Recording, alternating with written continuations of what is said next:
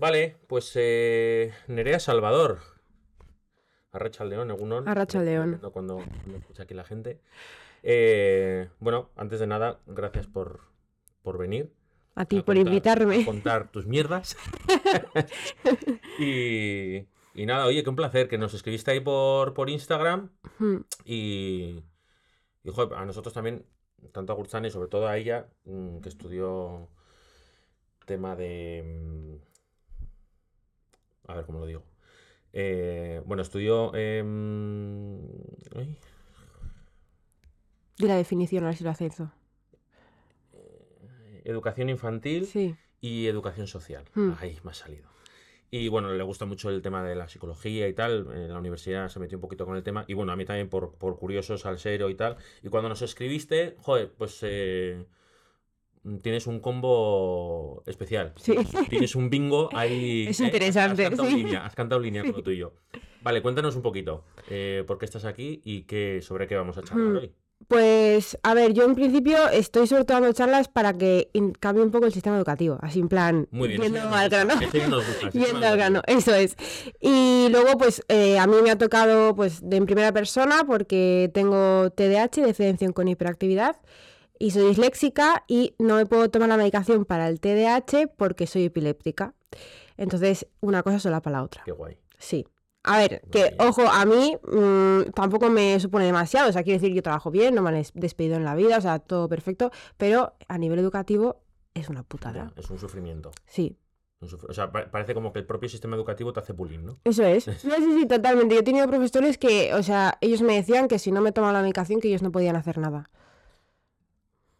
Qué maravilla. Sí, al final eso, en mi caso, por ejemplo, yo no podía tomármela, pero para niños que, por ejemplo, les sienta bien, que yo conozco a gente, eh, dando charlas y así, que a mí me han dicho, ese con la medicación, los niños no comen, porque a muchos ellos le quita el apetito. Entonces, ¿qué hacemos? ¿Que se desnutra o que, o que apruebe?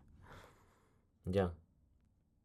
Y ¿Qué otros síntomas tiene? O sea, ¿qué otros síntomas? ¿Qué otros em, sí, síntomas derivados puede, puede tener la medicación? O sea, ¿qué otras cosas produce? A ver, es que yo no, yo no me la tomo nunca, así que no sé. Yo sé que tiene, es bastante amplio los, los efectos secundarios. Y bueno, la, la, mayoría dicen que es la que te quita el apetito, te da bastantes dolores de estómago, luego te apaga, o sea, te, te conviertes de ser una persona hiperactiva y muy activa, alegre y tal, te apaga mogollón, te vuelve un poco apático. Y luego, no sé, al final... en general la medicación es una especie como de calmante. Sí, eso es, es... O sea, es mm, para alguien que se mueve mucho tenerlo un poco más quieto. En ese sentido sí, porque luego se dice, no sé si es verdad, no es verdad, porque hay un mogollón de cosas, se dice que está hecho con un derivante de anfetaminas. Y eso es un excitante. Que realmente yo no me puedo tomar esa medicación porque me altera y la medicación de la epilepsia me, me calma la cabeza al final para que no me den convulsiones. Entonces, si yo me tomo esa medicación, me darían convulsiones. Entonces no tengo claro, porque el efecto es un poco contradictorio. Entonces no sé bien cómo funciona. Yo aquí no puedo decir mucho, porque no soy ni neuróloga ni, ni psiquiatra ni nada. Pero eh, o sea, lo que sí que sé es que bueno no es. O sea, la medicación, si te viene bien porque lo necesitas, perfecto. O sea, si tienes un estilo de vida que no eres capaz de compatibilizar con el TDAH, eres un caos, no consigues tal, que la medicación te sale, me parece genial. Pero si no quieres tomarla por X, el que te obliguen para que puedas aprobar, no está bien. Ya. O sea, entiendo también por lo que me dices que en tu caso concreto, eh, una, una medicación hace el efecto contrario de la otra. Sí. O sea, una te, calma y la otra te mm, excita, por así decirlo. Eso es. Sí, también. para la epilepsia entiendo que todo lo que sea excitación. Mal. Mm. O sea, para epilepsia y luego en el caso, en mi caso y normalmente en el caso de las niñas, cuando tienen TDAH, sí que es verdad que la hiperactividad no se no se muestra como en los hombres, que al final son más activos, más impulsivos, tal, y sí que es verdad que dentro de lo que es el hombre suele ser normal que los hombres sean impulsivos, y las niñas como ya te, de pequeña te enseñan a que tienes que ser de una manera y las niñas son más calmadas, la hiperactividad como que la sacan en dolores de tripa, migrañas, y en mi caso no sé si es por la hiperactividad, ¿por qué? Pero yo sufro mucho de migrañas, entonces no puedo tomar ni café, ni vamos, nada que tenga un poco de excitantes, porque si no al final la cabeza como ya está a mil... Y yo ofreciéndote café aquí, ¿quieres café y tal? nada, o sea, que tampoco me gusta. Es que es, o sea, una bomba que quienes me conocen, ellos saben que, o sea, yo tengo un amigo que dice que soy como torrente. Que, que, es que es, o sea... Hombre, salvando las distancias, ¿eh? Perdóname. Sí, sí, sí, porque es, es, algo... Y mi pareja está también desesperada. Cada vez que me voy a tomar azúcar por la noche se desespera y dice, ya está, ya no te duerme ni Dios. es que ya... ¿no? ¿Y qué, qué, o sea, ¿qué, te lleva a hacer el tener este TDAH, ¿no? Sí. ¿Qué te lleva a hacer o qué, diferencias hay? Quiero decir, hmm.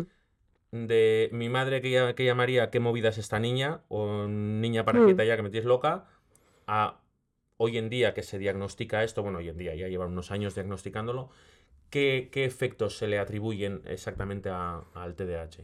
A ver, cada persona es un mundo, eso partiendo de esa base, sí. Luego, aparte de eso, lo común es eh, que realmente es lo que le pasa a una persona normal, pero como multiplicado por mil. O sea, perder las cosas, por ejemplo, hay mucha gente que me dice, ah, sí, yo creo que también tengo TDAH, pero también pierdo cosas. Y a ver, no, querido, o sea, todo el mundo pierde cosas, evidentemente, pero es algo continuo, todo el día. todo, el rato. O sea, yo salgo de casa con las llaves, tengo que estar visualizando que tengo las llaves y guardarlas en el bolsillo mirándolo porque en ese momento en el que no miro pueden haber desaparecido. Puede haber esa duda de, continuamente la misma duda de, hostia, las llaves las he cogido y las tienes en el bolsillo y lo tienes que mirar. Y tal lo tengo. Y en cualquier momento tú te las puedes dejar en cualquier lado. O sea, yo no llevo bolso porque he aprendido que como lleve bolso lo pierdo todo. O sea, no es que pierda las llaves, las... no, para, todo. paraguas habrás perdido. De hecho, no lo he traído. Me ha dicho mi pareja, ¿por qué no lo llevas? Porque como no lleva, me lo voy a, me lo voy a dejar ahí. O sea, si no tengo recordación, me lo voy a dejar. Y todos los días, o sea, vamos, todos los días que me voy a la Esparta, tengo que volver a por el paraguas porque se me ha olvidado. Hoy mismamente he tenido que volver. Eso les pasa mucho, fíjate, no sé si tendrán todo este DH, pero les pasa mucho en Murcia. Yo tengo una compañera de conserva. es que Murcia. Murcia, cuidado, sí. Eh, ella me contó, dice, en Murcia cada vez que llueve tenemos que mm. comprar un paraguas. Porque como llueve tan de vez en cuando, lo primero, te das cuenta que tienes las escobillas del coche para cambiar los limpiaparabrisas porque se te han quedado pegados de haber estado 45 grados al sol. Y dice, y segundo, tienes que buscar un paraguas porque no te acuerdas dónde está el del año anterior cuando llovió. Sí, sí, no te dónde está. O sea que no es TDAH, pero bueno, puede ser un efecto Murcia también. Sí, también, eso es. Paraguas. Sí. O sea, y por lo que me cuentas, es un poco como... Eh, falta de concentración, o sea, eso de que sí. que visualizando todo el rato. Sí, es eso, estar visualizando todo el rato, luego el tiempo, mm, vivimos en otra dimensión, entonces mm, yo, yo le he dicho a mi pareja, salgo a las 5 de casa, he salido a 58.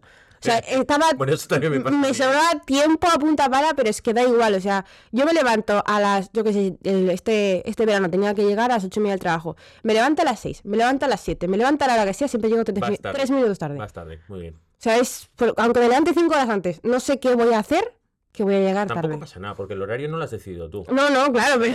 Igual a mí me viene mejor entrar a las 8 y 3. Claro. No has tenido en cuenta mis necesidades, peños, que también... Pero es algo curiosísimo porque no, no eres capaz de seguir... O sea, a ver, más o menos, tampoco quiere decir que lleguemos tres horas tarde, pero es como que el tiempo no sabes en qué momento se ha ido.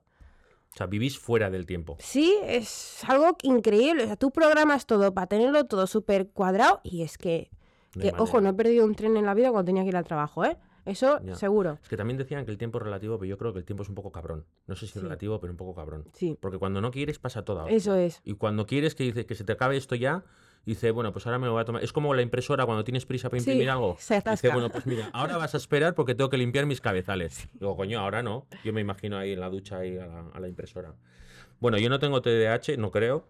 Pero soy un poco gilipollas, ¿eh? ah, no pasa nada. Yo también. No pasa nada. no pasa nada, estamos entre gilipollas. Bueno, y en el, en el cole o sea, en los estudios, no sé si has dicho colegio y Castola. y Castola. Eh, ¿Cómo va eso? O sea, ¿cómo vive eso un niño? No sé si eres la única que estaba en tu clase o en tu, o en tu centro, o había más. Eh, ¿Cómo lo vivís eso en esa época? ¿Qué recuerdos tienes? Malos. Malísimos. Pero malos de, de soy mala. No, no, yo mala no. O sea, no mala, o sea, de soy tonta. De que yo era tonta. O sea, yo sabía que no era tonta porque realmente para nada soy tonta, pero allí era como cuando al final en la adolescencia tus, profesores te dicen que es un fracaso escolar, tus padres qué van a decir, porque al final si no saben lo que pasa y te dice eso un profesional, pues, pues tus padres te castigan, te castigan. Vamos, te castigan, te castigan, te castigan y mil etiquetas, pero nadie sabe por qué. Entonces, claro, había temporadas en las que esta niña es muy lista, no entiendo por qué no hace las cosas, entonces es que no quiere, y había temporadas en las que es que mm, no, no le da, entonces tiene que repetir. Entonces, había como un popurrí de todo. Yo creo que había otro chaval que tenía también TDAH como yo, que no se ha llegado a diagnosticar, pero yo hablo con él a día de hoy, repetimos los dos lo mismo, éramos iguales. Entonces, yo creo que él también tenía TDAH, pero claro, no lo supieron diagnosticar nunca y me lo diagnosticó mi médico de cabecera a casi los 18. Hostia. Y cuando, de todas maneras, cuando tenía un diagnóstico, porque me hizo el diagnóstico un, psicólogo, no sé si era psicólogo o psiquiatra de la Seguridad Social, que la verdad es que maravilloso, yo fui con el diagnóstico y el colegio se lavó las manos. Dijo, ya, lo que te comentaba antes, si no se toma medicación, nosotros no podemos hacer nada. Entonces el psiquiatra tuvo que ir al colegio hablar y decir, a ver, como lo que no puedes hacer nada, sí que se puede hacer porque hay unas pautas a seguir, tienes que meterlo en el programa tal. O sea, a moldar los exámenes y tal, pero... Igual no hay las mejores herramientas del mundo, pero hay algunas herramientas que se pueden seguir. Claro, pero los profesores... Pero es más fácil no hacerlo. Claro, eso es. A ver, yo entiendo, ojo, que yo entiendo, ahora con 26 años, entiendo que tienen 20 y pico niños, que es un profesor para todos, que, eh, vale, yo tenía TDAH, pero una niña buena, pero luego están los niños que no tienen nada, pero son malos. Y los profesores tienen que aguantarlo. Que yo trabajo de monitor infantil y yo sé que puedes llegar agotado a casa, independientemente de que no tenga ningún trastorno. Entonces, entiendo que no te puedes involucrar. Pero entonces el problema va más allá a que tienen que invertir más dinero para que haya más profesores, para que haya más ayudas. Pero si no, claro, te dicen, no, pero es que eso es mucho dinero ya, y entonces, ¿qué hacemos? Ya, es mucho dinero, pero eh, mira, antes he visto, al mediodía, he visto un vídeo, no sé si era, no sé qué país, ya sabes que en el tema de educación los hmm. nórdicos siempre van un poquito por delante, eh, el 8% del PIB hmm. está invertido en educación. Ya. Los, los universitarios reciben un salario de 800 euros aparte de las ayudas que puedan tener para su mm. residencia tal y cual, tienen un salario de 800 euros por el simple hecho de estudiar. Sí. Significa que tú cuando salgas de ahí vas a devolver al Estado una productividad por mm. tener unos estudios superiores. Lo entienden así. en España no llega al 3% del PIB. Que el 3% en, en términos eh, absolutos es mucho dinero, pero en términos relativos es como que solo das un 3% a una de las cosas más importantes del país, mm. que es la educación de su futuro y, no te digo nada ya de la salud, lo que se gasta en salud, mm. quitando lo que se despilfarra, lo que se gasta en inversión.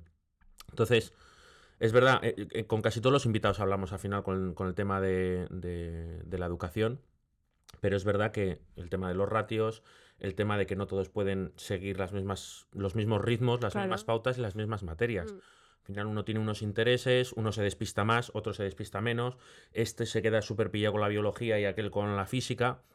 Entonces al final es un... Pero todo pasa porque haya más medios. Es como dice la policía, ¿no? no si se, poder hacer se puede hacer muchas cosas, pero para poder hacerlas necesitamos medios tecnológicos para detectar, para, para poder llegar a los sitios antes, tener más personal. Entonces, al final, ¿cómo, ¿cómo ves tú la solución a todo esto? O sea, aparte de que haya más medios, o sea, ¿qué necesitaría, qué necesidades especiales viste tú que, que, te hubiese gustado tener visto desde hoy en día? A ver, yo lo primero que diría de cuando era más jovencilla, comprensión. Comprensión y paciencia. O sea, eso al final es lo básico que pues tiene que tener jodidos. Empiezas pidiendo eso. Es que, claro, es que es que, es que fue muy duro. también curas feministas. O sea, es hija mía, Es que es eso, que al final es un poco de comprensión, porque yo al final lo que me sentía era pongola, porque era lo que me hacían sentir los profesores. O sea, ya me han etiquetado de todo lo posible, lo posible, vamos, en desastre, chanchullo, eh, vamos, todo lo que podía me etiquetaban los profesores. Y al final dices, joder, es que yo lo yo me acuerdo una vez que conseguí, claro, soy disléxica, conseguí hacerlo mm. todo organizado. sí, pero eso me lo han diagnosticado este año, o sea, ah, gracioso. Pero yo conseguí hacerlo todo súper bonito, las letras tal, fui a enseñárselo a la profesora y me acuerdo, no me acuerdo qué me dijo, pero le dio igual y me, me, sacó algún fallo del cuaderno, no sé, que estaba sucio, que había pintado alrededor, porque es bastante común el pintar en como en el margen que hay ahí. Y yo me acuerdo que me dijo eso y dije, tío, con lo que me he esforzado para que lo vea bien. o sea, logro y me sacas aquí la tontilla. Eso es, o sea, porque he pintado. Entonces, al final es primero comprensión. Y luego ahora que al final he dejado el tema de sacarme estudios a nivel en plan, pues bachiller, todo eso lo he dejado porque es que no hay manera, porque yo he hablado con el, no me acuerdo con quién fue, pero alguien superior del sistema educativo que me dijeron que no hay nada que hacer en los exámenes, que es lo que hay. Entonces, no, que de verdad lo que sí que hay que lo pongan de verdad, que, que, lo digan. O sea, yo dije que era dislexia, tenía TDAH y me dijeron que no se podía hacer nada.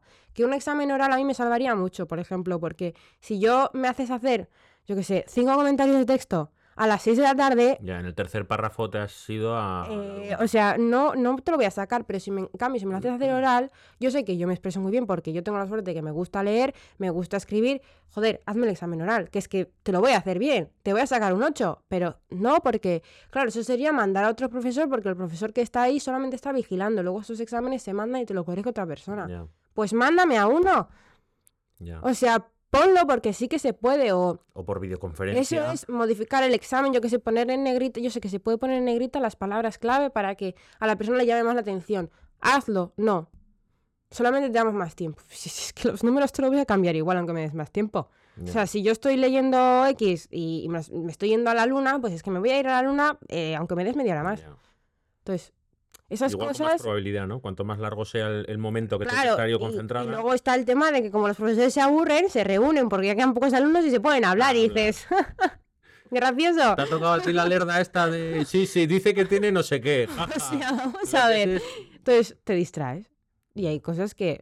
Luego está el, el también comentar que tengo TH y que me pongan el examen. Bueno, que sea para todos a las 4 o 5 de la tarde. Es que yo a esas horas de la tarde estoy dormida. O sea, por mucho que. No, pero es que se hace esa hora. ya. O sea, es que a esa hora yo no doy. O sea, si me cuesta por la mañana hasta la tarde, pero es que además es que no es cosa mía, es que está científicamente comprobado que rientes más por la mañana que por la tarde. Ya. Sí, a ver, depende un poco del biorritmo de cada uno, ¿eh? Pero en general. O sea, sí, somos más, o sea, pero... Somos más mañaneros. Es como que les cuesta mucho dar el brazo a torcer. Que yo sé que hay profesores que se están involucrando mogollón, ¿eh? Que pasa que necesitan al final eh, necesitan un sistema muy estandarizado para mm. poder medir a todos con la misma vara. Y claro, es como si pides, yo qué sé, pues el típico meme este, ¿no? Que aparece el, mono con el elefante y un ciervo y venga, tenéis el examen es subir al árbol. Ya. Pues claro, eh, pues chico, pues es que se lo estás dando al mono. claro, es lo de siempre. todos monos o elefantes. Claro, por eso lo suyo sería reducir las aulas, que hayan más profesores y que se empiece a adaptar todo y que estén preparados también para la diversidad mental mm, que tenemos hoy en día. Porque es verdad que si, si no, no es ya solamente porque haya TDAH o no, pero hoy en día los críos eh, conviven desde muy pequeños con muchos más estímulos de lo que convivíamos nuestra generación. Yo soy del 80. Mm. Hoy en día hay tabletas, o sea, los bebés de menos de 12 meses mm. pasan una media de 45 minutos delante de una pantalla hoy en día. Entonces, claro, yo creo que su cerebro es capaz de recibir muchísimos más impulsos, están más entrenados y para cuando llegan a ser adolescentes, ese chaval necesita, dame mi mierda porque si no yo aquí me aburro. Hmm. Porque claro, están acostumbrados a ver 7.000 vídeos cortos por minuto, cosa que antes no se hacía. Entonces, vienen más entrenados. Yo creo que mentalmente vienen más, no te voy a decir si más listos o no, pero eh, vienen más entrenados. Dicho esto, tema de epilepsia. Eso, ¿Eso cómo se lleva en la vida? A ver, depende de cuando te lo diagnostiquen. A mí me diagnostican a los tres años y yo he crecido con ello. Entonces, al final, ya o sea, conoces otra manera, ¿no? De... Para mí es algo normal, yo pues sí, oye, tengo epilepsia y ya está, o sea, no pasa nada. Pero no pasa nada también es verdad porque lo tengo estable. Porque si fuese algo inestable, yo convulsiono, entonces sí que es verdad que es bastante putada. Y luego también, pues lo que comento muchas veces es que yo tengo mucha suerte con mi carácter y cómo soy. Porque yo no soy fiestera, yo no bebo, no fumo, nunca me ha llamado la atención. Entonces, tengo un estilo de vida tranquilo. Pero para una persona que tiene un estilo de vida bastante más movido, que le gusta la fiesta, le gusta el alcohol, las drogas y tal, sí que es verdad que es una putada, digamos, porque realmente no tienes por qué drogarte, o sea, no es obligatorio, pero es una putada porque sí que es verdad que al final te altera bastante más la cabeza. Lo suyo es tener un estilo de vida tranquilo, normal, que no me parece nada sacrificado, ¿eh? ya, pero por ejemplo, conducir. A ver, a mí mi, neurólogo me, da el, me ha dado el alta para, para conducir, pero sí que es verdad que no me atrevo porque, yo qué sé, nunca sabes cuándo te puede pasar, o sea, al final en cualquier momento, con un día que tengas malo, que hayas dormido poco, que te encuentres un poco mal, te encuentras unas luces que de la, de la ambulancia mismamente y... O que tienes una enganchada en la carretera. Sí, o sea, eso es, puede ser... Entonces yo no conduzco, tampoco me, me repercute demasiado. O sea...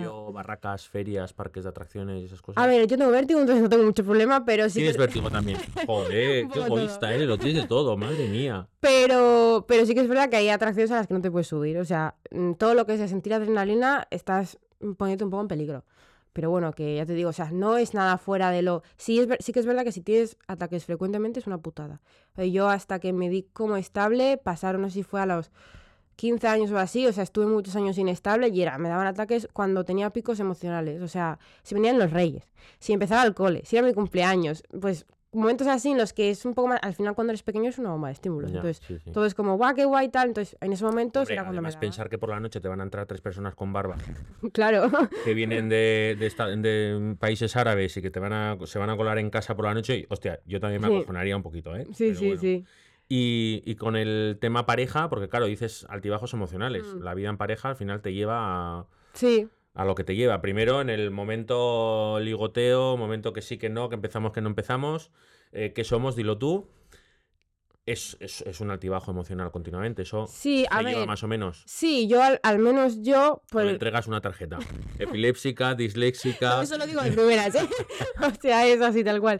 Pero, a ver, yo. Porque... si te dice que sí, es casi asegurado y vale, pues este es mi tío, ¿no? Sí, eso es, o sea. Pero en principio yo lo llevo bien porque. te iba a decir, soy bastante tranquila, pero no porque soy muy nerviosa. Pero intento estar calmada, así que es verdad que, pues lo que comento, tengo un estilo de vida bastante intento estar tranquila, o sea, intento lo saludable, el hacer meditación, hacer tal. Eh, ¿Puedes hacer meditación? Sí, eso sí. esa cosa de la concentración y eso. Eh, a ver, cinco minutos, pero mm, hay gente que no, no hace nada, entonces ya es mucho, cinco minutos.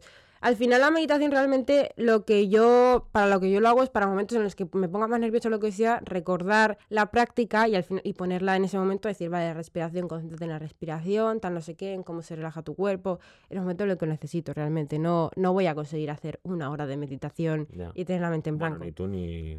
O sea... Ni nadie. no lo voy a conseguir. Pero bueno, que al final para lo que lo quiero es para estar tranquila. Entonces eso me ayuda bastante. Luego los altibajos emocionales siempre los voy a tener. Porque al final... Somos humanos. Sí, o sea, es lo que hay. Además, soy una persona somos sentimientos y tenemos seres humanos, como decía Bueno, depende de la persona. también, también. personas, pero yo soy, sí que soy muy sentida, me gusta mucho la naturaleza, el todo lo que sea sentir, la música, pero no la música de mm. reggaetón, que ya he visto algún vídeo vuestro en el que hablabais de reggaetón. Eso no. me gusta mucho la música. nosotros, venimos de, clásica. a mí me gusta la clásica mucho. que claro. Sí. Mm, para el tema de relajación Sí, luego además que es que la, clásica es mucho más sentida, o sea, el reggaetón, a ver... Más compleja también, más elaborada. Sí, es de otra manera. bueno, también hay música, yo por ejemplo, para venirme un poco arriba, eh, ahora hace un montón de tiempo que no, que notar, porque ya bastante me vengo arriba teniendo un hijo, ya sales por la mañana con los pelos de punta, pero yo me ponía, por ejemplo, Rossini, ti, ti, ti, que son rápidas, son tal, y joder, a mí eso me ponía, siempre digo, a mí Rossini me pone cachondo, o sea, es, como que ta, ta, ta, sí, sí, te altera. ¿no? Pero es verdad que, bueno, en música clásica hay un montón de, de abanico para relax. Sí, sí, o sea, no, de todo en general, ¿eh? Porque hay muchísimas cosas de distintos tipos, o sea, eh, no sé, este, las cuatro estaciones, al final depende de lo que te pongas. Sí, depende en qué momento, sí, sí. Eh, no es relajación. Lo mismo el invierno que el otoño. Entonces, pues, bueno, pero nos hemos desviado, no sé de qué estábamos hablando. Yo, tampoco.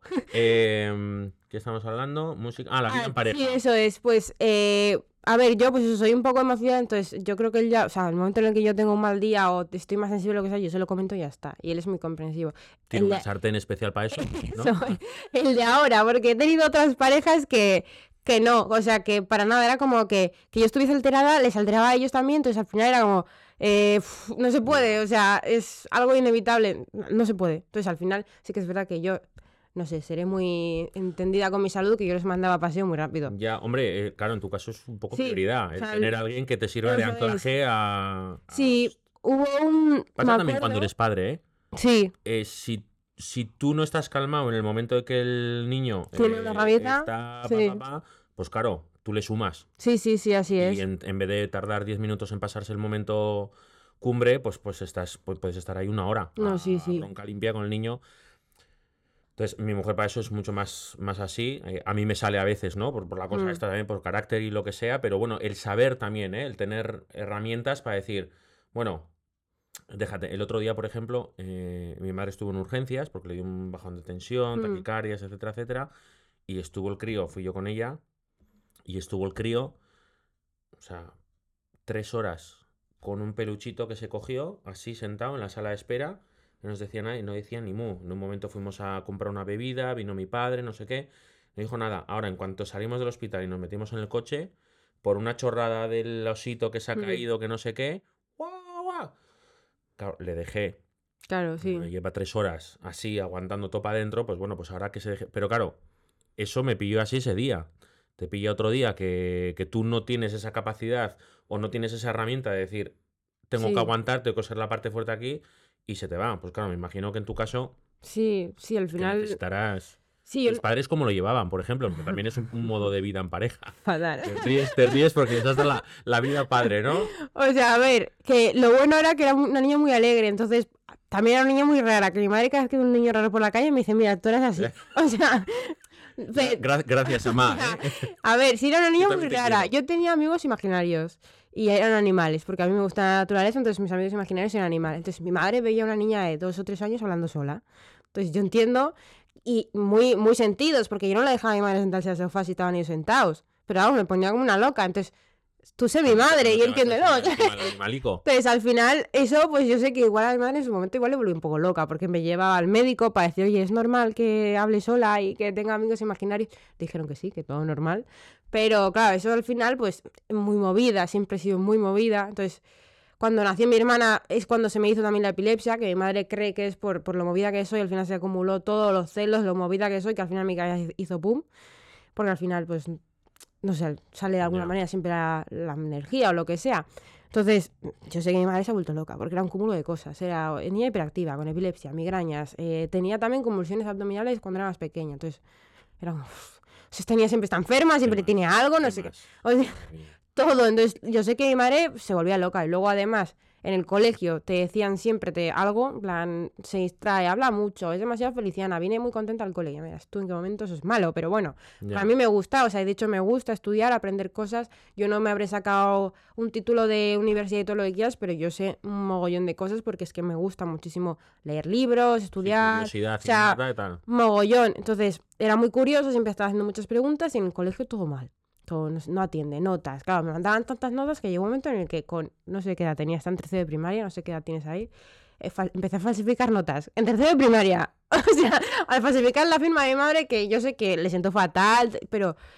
Decías, es que, joder, se me olvida hacer los deberes, ya lo sé, pues como siempre, pues el TDAH, tío, pero claro, entonces no lo veían. Decían, pues no quiere hacerlo. No, no era que no quisiera, porque luego era rápida, pero se me había ido, tío, no lo hacía con maldad. Sí, al final es como, como convivir todo el rato con la frustración de... Eso es no soy como los demás, no, no rindo, no tal, todo el mundo piensa que soy tonta, que soy mala, que me muevo, que no sé qué. Luego en casa, pues se creen evidentemente lo que el profesor te dice, porque dices, bueno, en casa sí que es verdad que era una niña feliciana y no habían problemas. En esa época en la que se respetaba la, opinión del profesor, hoy en día.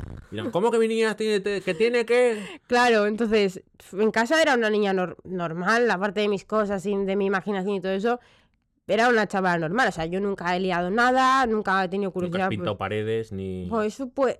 bueno, hice, hice una cosa peor que para mí era normal. Cuando mi padre sacó el coche, el concesionario lo estaba enseñando, cogí una piedra del suelo y puse mi nombre en la puerta del coche. Eso sí lo hice. Oh, Pintar paredes no sé, pero eso sí. Ah. Eso lo puse en grande, en plan, la puerta entera la tuve que cambiar. Qué guay. Sí, entonces ahí, bueno, Mm, no, no sé si pintaba paredes. Mira, me llevo el coche, pero te dejo la niña, ¿eh? A ver si la vendéis. eso, pues. Kilómetro pues cero. Eso sí lo hacía, pero por lo demás no era para nada, era una chavala liante. En la adolescencia, pues al final lo que fue realmente fue la frustración de todo porque por lo demás nunca ha sido de... Bueno, tampoco podía mentir a mi madre, porque no sé cómo lo hacía, se enteraba de todo, entonces era como, ¿a qué le voy a mentir? O sea, es imposible. sin WhatsApp, pero se enteraban de todo. O sea, era algo que era inviable, entonces pues le contaba todo, no hacía nada raro, entonces dentro de lo que cabe, pues luego empezaba el colegio y mal. Entonces ya era la adolescencia y la frustración de que en el colegio mal, pues en casa mal. Y era eso. O sea, realmente por lo demás, o sea, sí, se me olvidaban cosas, ¿vale? Tenía una montaña así de papeles en mi escritorio. O sea, abrías el armario y se te caía la ropa encima. Sí, eso como en Sinchan, no sé si habrás visto. Bueno, sí. Se te caían las mantas encima. Pero bueno, como cualquier adolescente también, ¿eh? Claro, o sea, sí que era un poco excesivo, pero... Que ahora que lo dices, el... si ser adolescente fuese una enfermedad, sería un poco TDAH, ¿no? Falta de concentración, subidas y bajadas emocionales, se te olvidan las cosas. Mm, sí. Cambias de planes cada dos por tres, no recoges, te o sea, ves ropa en el suelo pero no te molesta. Eso es. A ver, que luego depende de la persona, ¿eh? Sí, pero bueno. Está diciendo algo tu padre y tú estás, y estás pensando en Shin-Chan, ¿no? Sí, mi madre se me decía, ¿me estás escuchando? Y yo, sí, me dice, no, y yo. No, eh, no. no. Mi cuñada dice, eh, Itzali, Itzali tú te ve la riega, habéis apagado las orejas a, los críos. Y, y los Pero bueno, es lo que. Es lo sí, a ver, que al final, pues dentro de lo que había, joder, yo comparaba a los demás chavales y decía, joder, yo no fumo porros, no me escondo para pillar ningún tipo de droga, no bebo, no salgo de fiesta yo pedía libros, mogollón, que igual te sale hasta más caro, pero por lo demás, no era una Hombre, niña tan... depende de qué tipo de drogas, más caro no, ¿eh? Bueno, Bueno, si eran muchos libros, si eran tres libros a la semana, igual sí. Es que me fundía los libros, ¿eh? O sea, eso sí que es verdad Bueno, o sea, que... ahora con Kindle y todo esto es guay, ¿no? No me gusta. No. No, me da dolor de ser- cabeza las pantallas. Ah, Entonces claro. me agobian. Es- No, a mí me gusta el papel. Pero bueno, que está en las bibliotecas, que no pasa nada. Pero bueno, el rollo libro electrónico es eh, no tiene no es pantalla. como- Ya, pero no, sé, ya he tampoco. tenido, ¿eh? Pero no me, no sé, me gusta tener, yo soy de la, me gustan las cosas antiguas. Yo siempre digo que creo que he nacido en el siglo equivocado, a mí me gustan las cosas antiguas, sí. Entonces a mí me gusta, me gusta tener el libro en las manos, con las páginas, el olor a Oye, libro. pues o ahora sea, que te puedes autopercibir un poco lo que quieras, ¿no? Que estamos en ese mundo ahora, puedes decir, oye, yo creo que he nacido, mm, yo soy de 1875. Sí, pedí tan- cámbiame, cámbiame la fecha de nacimiento porque yo aquí no... Llévame para allá. Sí, sí, no, es que es algo, no sé, tengo gustos extraños, pero bueno. Y luego, em, porque claro, cuando estás con tus padres, tienes el colegio que te da un poco por saco más que ayudar, Mm. tienes los padres que te protegen y tal, pero luego das el salto a la vida independiente, con pareja, trabajo. ¿Eso cómo se lleva? Porque claro, sabiendo ya que tienes todo esto y alguna cosa que te vas a encontrar luego por el camino, ¿no? Y te- ahora ya disléxica también, eh, ¿te acojona un poco ese, ese paso? ¿o No, de hecho yo me independicé a los 19 o así. ¿Qué me estás porque- contando? ¿Comor? Sí, trabajando en el burger, eh, ojo.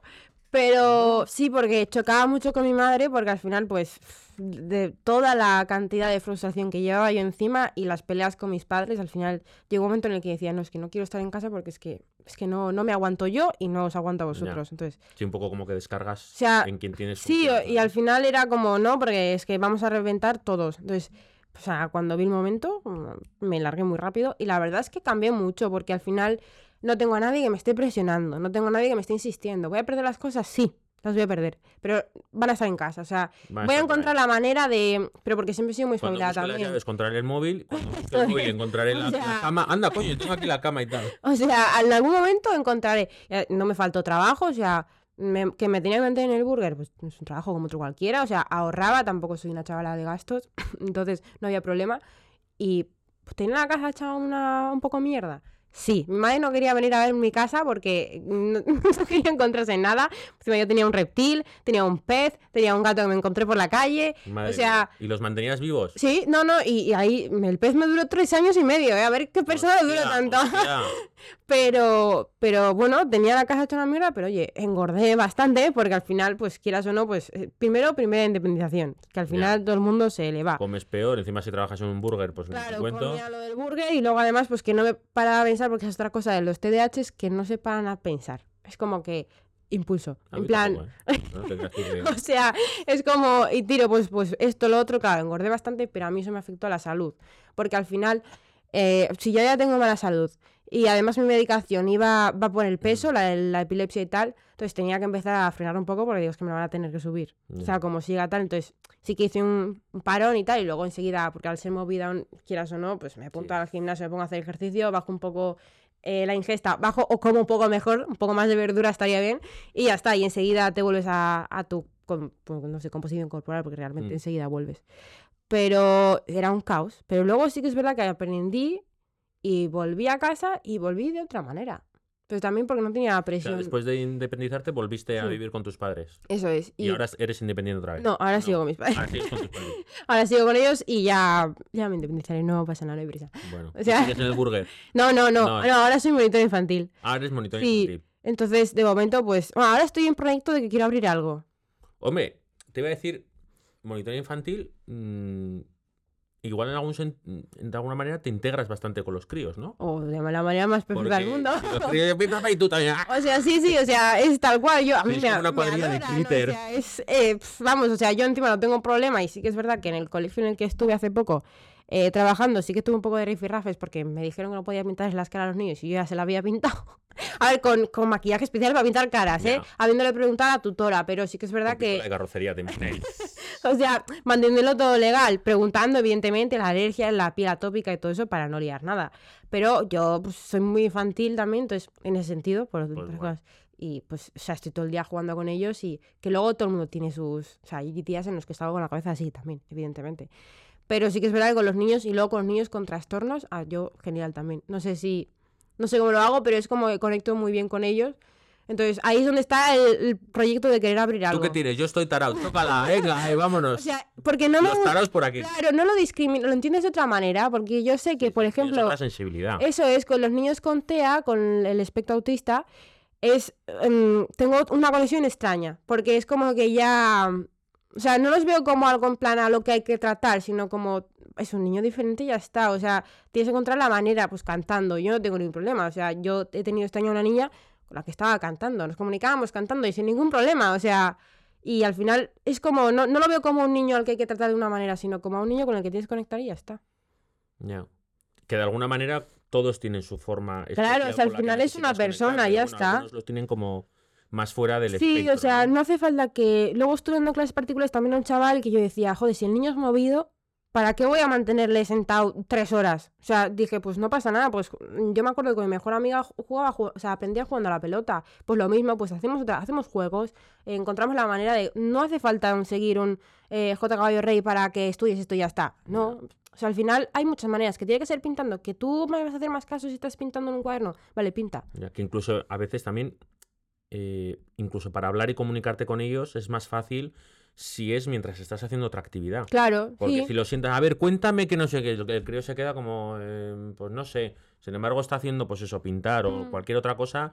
Y has hecho no sé qué, sí, tal, no sé Y te, y te sueltan de otra manera, porque están pendientes de otras cosas. Yo hacía, para cuando aprendí más o menos a, estudiar, aprendí a estudiar, como podía, era eh, moviéndome siempre, porque al final, si tú estás sentado y tal, eh, pues prestando atención a un profesor, se te va a ir la cabeza a cualquier otro lado más interesante que el profesor, profesor que suena monótono todo el rato.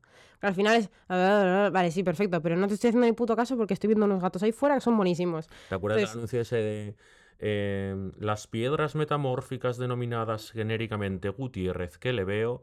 ¿No, has visto ese? Era algún, no, me acuerdo de qué era el anuncio, pero era un profesor, pues eso, que estaba dando hmm. geología y el Gutiérrez estaba haciendo algo. Y entonces él dentro de su discurso monótono introducía el Gutiérrez que le veo. No me acuerdo de qué era el anuncio, pero me ha venido a la cabeza. Sí, es que al final, si explican las cosas tan de manera monótona, no vas a hacer ni puto caso. Entonces, si tengo algo a lo que yo me voy a distraer y estoy centrando mi distracción a eso, sé que, bueno, al menos estoy a hacer caso porque ya tengo mi distracción en las manos. Por ejemplo, el típico spinner que se puso de moda, mm. está hecho, se hizo como terapia, bueno, terapia, como herramienta, sí, para los niños con autismo y con TDAH, porque al final lo tienes en las manos, estás jugando con él y ya está, no tienes que estar con los bolígrafos que se te caen, que no tienes que hacer ruidos en el colegio, se te cae el sol, te venga, cógelo. Sí, además hipnotiza, ¿eh? Sí, o sea... tiene un efecto fuego sí. que es... Entonces te, quedas y es como, al final, vale, pues desvío mi atención a esto, que lo tengo controlado y te hago caso por el otro. Entonces, o sea, yo muchas veces voy pasando por la calle con mi pareja y voy contando las baldosas. Que yo le digo, ya sé que no te estoy mirando, pero te estoy escuchando. O sea, te lo juro que te estoy escuchando. A mí mi mujer me suele decir, no me estás escuchando, y digo, efectivamente, no te estoy escuchando. No, sí, yo hay veces y no estoy contando baldosas. O sea, hay, muchas veces que también le tengo que decir, oye, cuéntame el otro día, pues no estoy haciendo ni puto caso. puto caso. Este, en este momento no me interesa nada lo que me estás... Claro, lo primero, eso sí, lo primero es ser claro. O sea, para mí tengo que ser directa y clara, porque si no, no, no, no me puedo andar con indirectas. O sea, es Inviable. Bueno, será divertido vivir contigo también.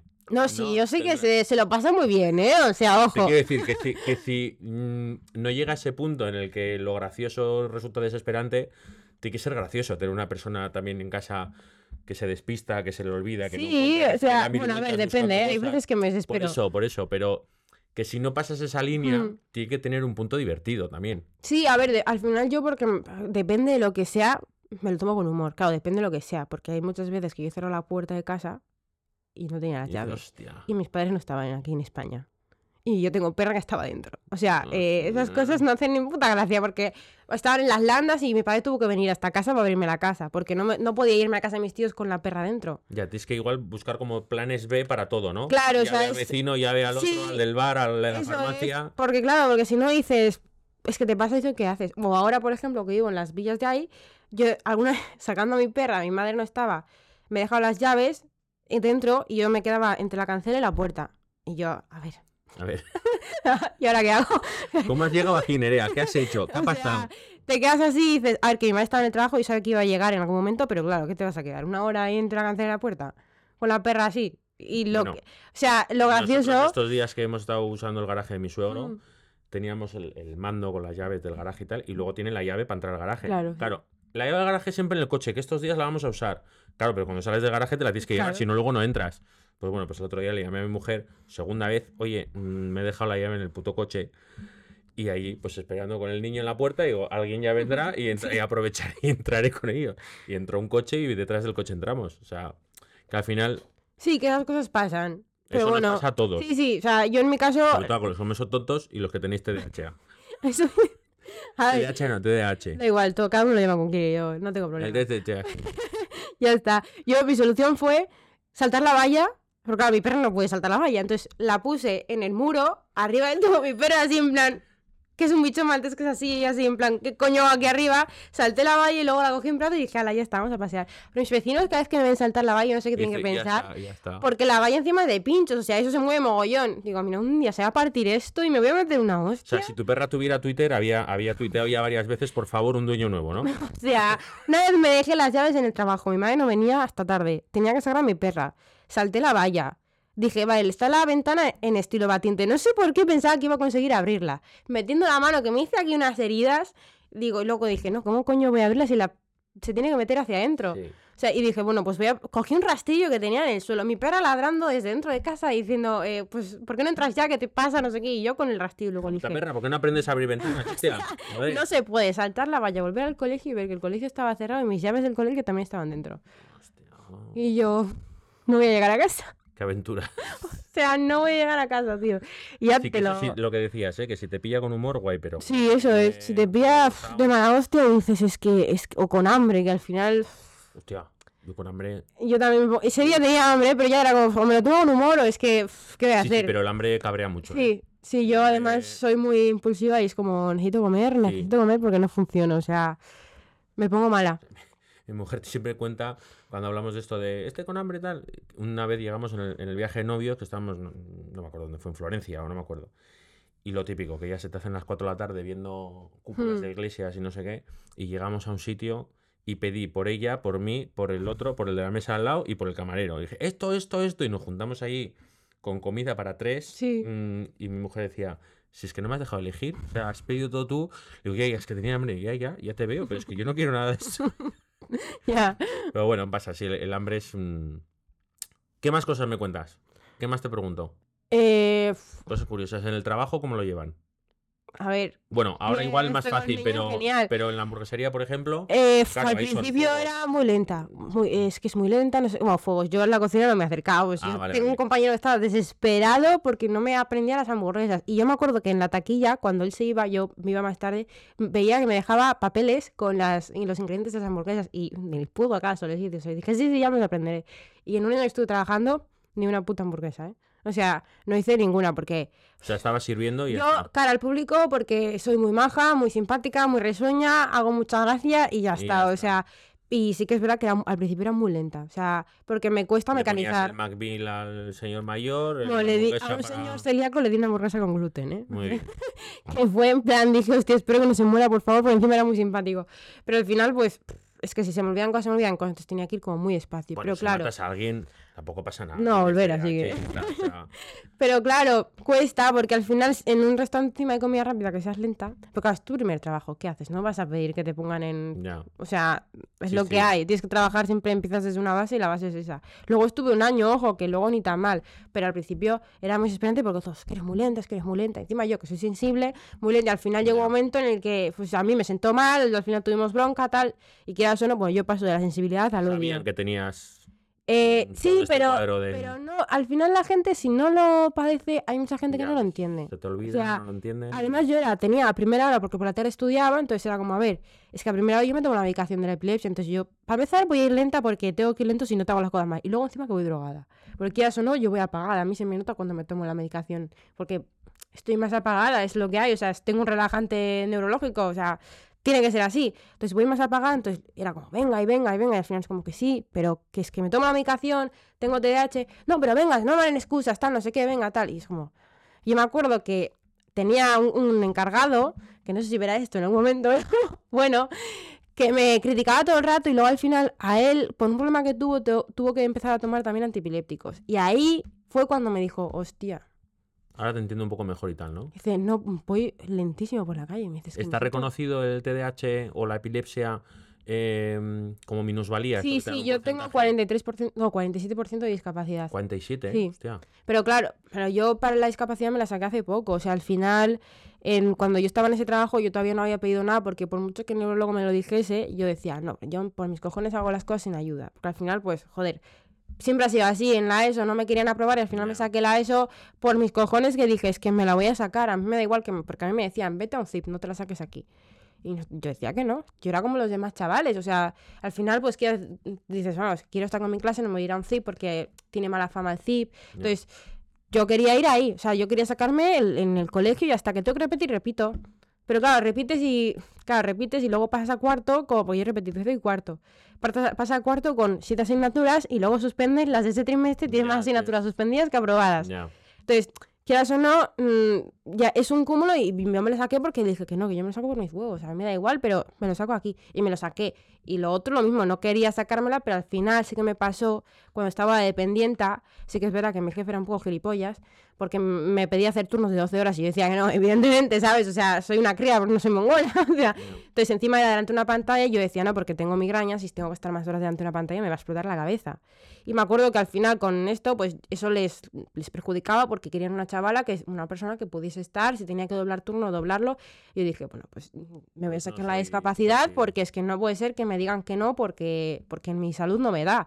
O sea, lo siento mucho, pero es que no es una excusa. Entonces al final me la saqué y también me ha costado mucho porque mm, que me reconociesen la epilepsia.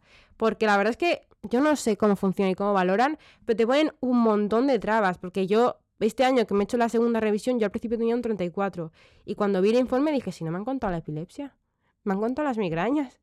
O sea, pero vamos a ver, digo Y, que... y no el TDAH. El TH sí, Ah. pero la epilepsia no, pero dije, yo me tomo medicación desde los tres años, yo no sé cómo voy a estar dentro de unos años de la cantidad de medicación Ya. que yo me metí en el cuerpo.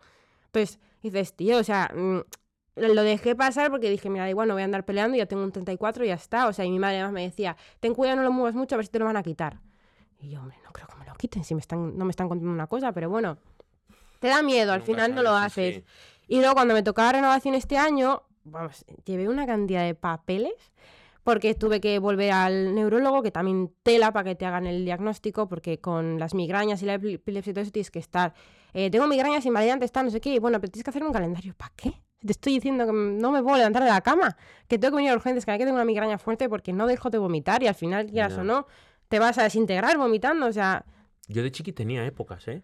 Eh, Sí. Le llamaban jaquecas Mm. y, y se me fue espaciando con, con la pubertad. sí, Eh, pero vamos, pasaba 10 días de para arriba, vómitos. Yo le llamaba de, de chiqui beguicomiña, hmm, dolor de ya ojos. sí, porque te pilla a veces el nervio. Y, o sea, era eso, dolor, me molestaba la luz. eh, y luego, cuando pasaban esos días, me levantaba de la cama y medía dos centímetros y medio más, tres centímetros más. O sea, pegaba Sí, un, un claro. estirón, no sé si era algo metabólico o lo Sí, típico, el puede crecimiento y tal. Pero vamos con jaquecas, escáneres, mil cosas. Ya. Incluso de estar ingresado y tal, porque decía, joder, no puede ser que, que un crío esté con. Y claro, lo mismo. Me subían a la Icastola y, joder, es que, es que no quiere, no querrá venir, tiene algún problema, no sé qué. Claro, también hasta qué punto, ¿no? Le, le crees a un Sí, es un crío niño, con sí. 5 o 6 años de, no, es que me duelen los ojos, no me puedo levantar. Claro, lógicamente luego vomitaba. Empezaba tres días poco a poco, poco a poco, y luego estaba tres o cuatro días que vomitaba todo. Hmm, Y, y luego ya se iba calmando. O sea, era cinco para subir, cinco para bajar. sí, Y no sé, de- que si el ácido, o sea, que si el hígado graso, que si evita los quesos, los Sí, petit los quesos, todo ese sí. tipo de cosas. Y yo no sé si venía de ahí. Y al final un médico dijo, con la pubertad se le irán espaciando. Y, y efectivamente, o sea, la última me dio recién empezado con Agurchane, Mm. no sé, hace 10 años, Ya. 11 años. Eso de tener que comprar ampollas en arboristería para limpieza de hígado y por si acaso, por si Sí. los síntomas eran parecidos y pues al final le das mil vueltas y pues eh, pruebo esto, pruebo lo otro, el paracetamol no te hace nada. no. Y, pero es una putada, lo de las migrañas es una putada. Sí, a ver, yo es lo que peor llevo realmente, porque la epilepsia, pues no me dan ataques a día de hoy, o sea, sí que no puedo te dejar dan la medicación. No, no me dan, pero no puedo dejar la medicación. Eso, por todas las veces que hemos intentado dejar la medicación, siempre me ha dado una crisis, entonces me ofreció el neurólogo hace poco dejarla, pero yo le dije, pues trabajo con niños, ¿me recomiendas dejarla? Más que nada porque Ya. digo, ¿y si me da un ataque con los niños? Ya, que sea, tenga ahí a 40 criaturas en Es que, o sea, para empezar les traumatizo. Porque, hostia, es Sí, sí, que impactante. ahí. Claro, y luego, ¿qué van a decir los padres? Claro, porque las crisis ahí te dan mm, todo esto que Convulsión, pierdes, ¿no? ojos en blanco, espuma por la boca, entonces, entonces claro, ¿qué haces? Y pierdes el conocimiento. Claro, eso es. lo- lo- me meto encima una hostia en la cabeza siempre porque al final pues te caes Te y es que lo más peligroso realmente son los golpes. No lo sientes venir, porque hay algunos que. que A ver, es que siempre me preguntan, pero es que me empiezo a marear. Pero claro, yo me mareo cada vez que me levanto. O sea, si me levanto rápido me mareo. Entonces, ¿qué hago? ¿Me siento cada vez que me mareo? Pues estaría todo el día en el suelo. Entonces, no, sí que es verdad que eso, que siento que me mareo, empiezo a ver puntitos en, en negro, pero eso es cuando me mareo de manera normal y me levanto también tengo que apoyarme y decir, hostia, me he mareado.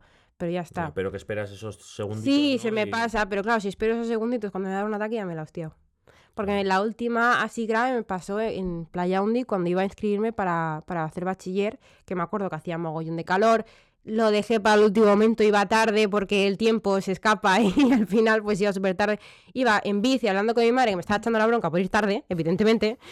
Y, y me acuerdo cuando llegué al colegio entre el calor, discutiendo con mi madre, que creo que había salido de fiesta o algo, o sea, no, no me acuerdo, que iba tarde y que pf, le la agobio y tal, me bajé de la bici. En cuanto llegué al playón, dice pum. Y me, dio un ataque. Claro, no me dio tiempo. Dije, hostia, me estoy mareando, está. Pero claro, estaba escuchando a mi madre gritar y era como. Y me acuerdo que me caí y cuando me desperté, yo estaba de alta entonces, no, no me tomaba medicación, llevaba dos años estable. Bueno, creemos, porque yo me había desmayado más veces, pero estaba sola y como nadie me había visto, no sabíamos si había sido o no. Entonces, me, claro, mi madre escuchó todo y me acuerdo que me desperté y aunque estaba de alta, lo primero que dije, ¿qué ha pasado? Soy epiléptica. Y me acuerdo que la gente, pues yo tenía mm, 18, 19 años, no me acuerdo, creo que 18. Me acuerdo que la gente me decía, no, no, tú tranquila, no te preocupes. Y yo, no, no, dime, porque eh, si me ha dado un ataque, o sea, no hay ningún problema, pero decírmelo. Y mi madre, me acuerdo que estaba mi móvil todavía ahí, mi madre hablando, Nerea, Nerea. Y yo, "Uf, ya, qué panorama, mi madre en la Ya. playa, volviendo con todo así corriendo. Claro, es que. Es claro, o sea, la escuchar familia, a tu hija desde el teléfono que se ha caído, que todo el mundo alrededor, pues me desperté con todo gente y dije, a ver, a ver, ¿qué es esto? Por favor, la gente había llamado a la ambulancia y yo, deja, deja, que no voy a dejar mi bicicleta aquí, por favor. Dile a la ambulancia que no venga, que no hace falta que venga la ambulancia, estoy bien. Si va la bicicleta conmigo, vale. Si no, O no. sea, digo, no. Y, y luego al final, pues otra vez con la medicación y todo eso, pero si no, a mí la, la epilepsia no me... O sea, sin medicación sí me perjudica. Porque Pero al si final... no puedes hacer, con eso si puedes no, hacer vida más o menos. A ver, claro, no puedo hacer paracaidismo, no puedo hacer todo lo que me supone adrenalina, pero tampoco me... Tampoco hay necesidad, te quiero decir, hace muchas O cosas. sea, que, yo hay cosas... que a veces basta que tengamos una limitación para que. No, es que yo quiero subir al es, o Everest, sea- que no tienes piernas. Hostia, que no, tienes me hace piernas. falta. Yo la verdad es que valoro mucho mi vida y yo la sensación de que, que parece que te vas a morir tampoco la veo necesaria. Entonces, Ya. por lo demás, no tengo problema. Sí que tengo que tener, pues, rutina de sueño, dormirme siempre a la misma hora, despertarme a la misma hora, pero ya está, tampoco tengo problema. O sea, sabiendo y gustándome el tema de salud y estar bien, Ya. yo que valoro mi salud, no tengo ningún problema. Pero las migrañas, que hay veces que no tengo cómo controlarlas, sí que son una putada. Porque el TH lo mismo, me perjudica sobre todo a nivel educativo. Lo demás, a día de hoy he conseguido establecer que sí que pierdo cosas, pues, pues, que se me cae Oye, que todo. la- Que, la loca de los gatos Sí, del o barrio sea, también ahí está. No pasa nada, o sea, al final son, pues yo soy consciente, mi móvil, mi móvil, mi móvil vale 150 euros. Me ha durado cuatro años, se me ha caído el estanque de los patos. O sea, se- y ha sobrevivido a todo. te llaman hace cuac, cuac, cuac, O sea, yo me acuerdo que ese día le mandé un audio a mi novio diciendo, se me ha caído el agua, o sea, el, el móvil en el agua. Y me dice, ¿qué dices? No se te entiende. Y yo. Blu, blu, blu, blu, blu, blu. Hostia, claro. ¿De qué coño has hecho ahora? Pues eso te estoy diciendo, hostia, que se me ha caído el Claro. agua, cojón. Pero, pero, y sobrevive. Entonces yo soy consciente de que soy un puto desastre. Entonces no pasa nada, pues no me gasto Te dinero tienes en que cosas. apañar y adaptar. Eso es, o sea, mi, mi ordenador, pues era eh, de segunda mano de mi ex. Pues ya ves tú, o sea, se me cayó de las manos también. Porque es algo, lo llevaba en las manos y se cayó, no sé por qué Sí, razón. sabes que no te puedes comprar un. Ah, no, porque uno de estos se va a porque lo vas a perder o lo vas a. Eso, lo, lo pierdo o lo, o lo rompo. Entonces, no pasa nada, no me gasto y ya está. O sea, otra vez me preguntó un amigo, si, si hubiese un incendio en casa, ¿qué te llevarías? Nada. Pues nada. Mi perra y mi pez. La medicación. para- o sea, no hay nada esencial en mi vida. Hombre, el pez y el incendio igual lo aguantan. Como está en el agua, Sí, es posible. O igual no. igual hierve un poco. Igual, pero, pero no hay nada. Pero las migrañas, o sea, yo tengo temporadas de migrañas que me matan. El año pasado estuve todo el verano, no sé por qué, desde el 1 de julio, que fue la transición, desde el 1 de julio hasta el 1 de septiembre. No sé por Todos qué razón, días. todos los días. Claro, yo estaba trabajando, porque yo en verano trabajo en el Pues esa era la razón. Todavía no había empezado.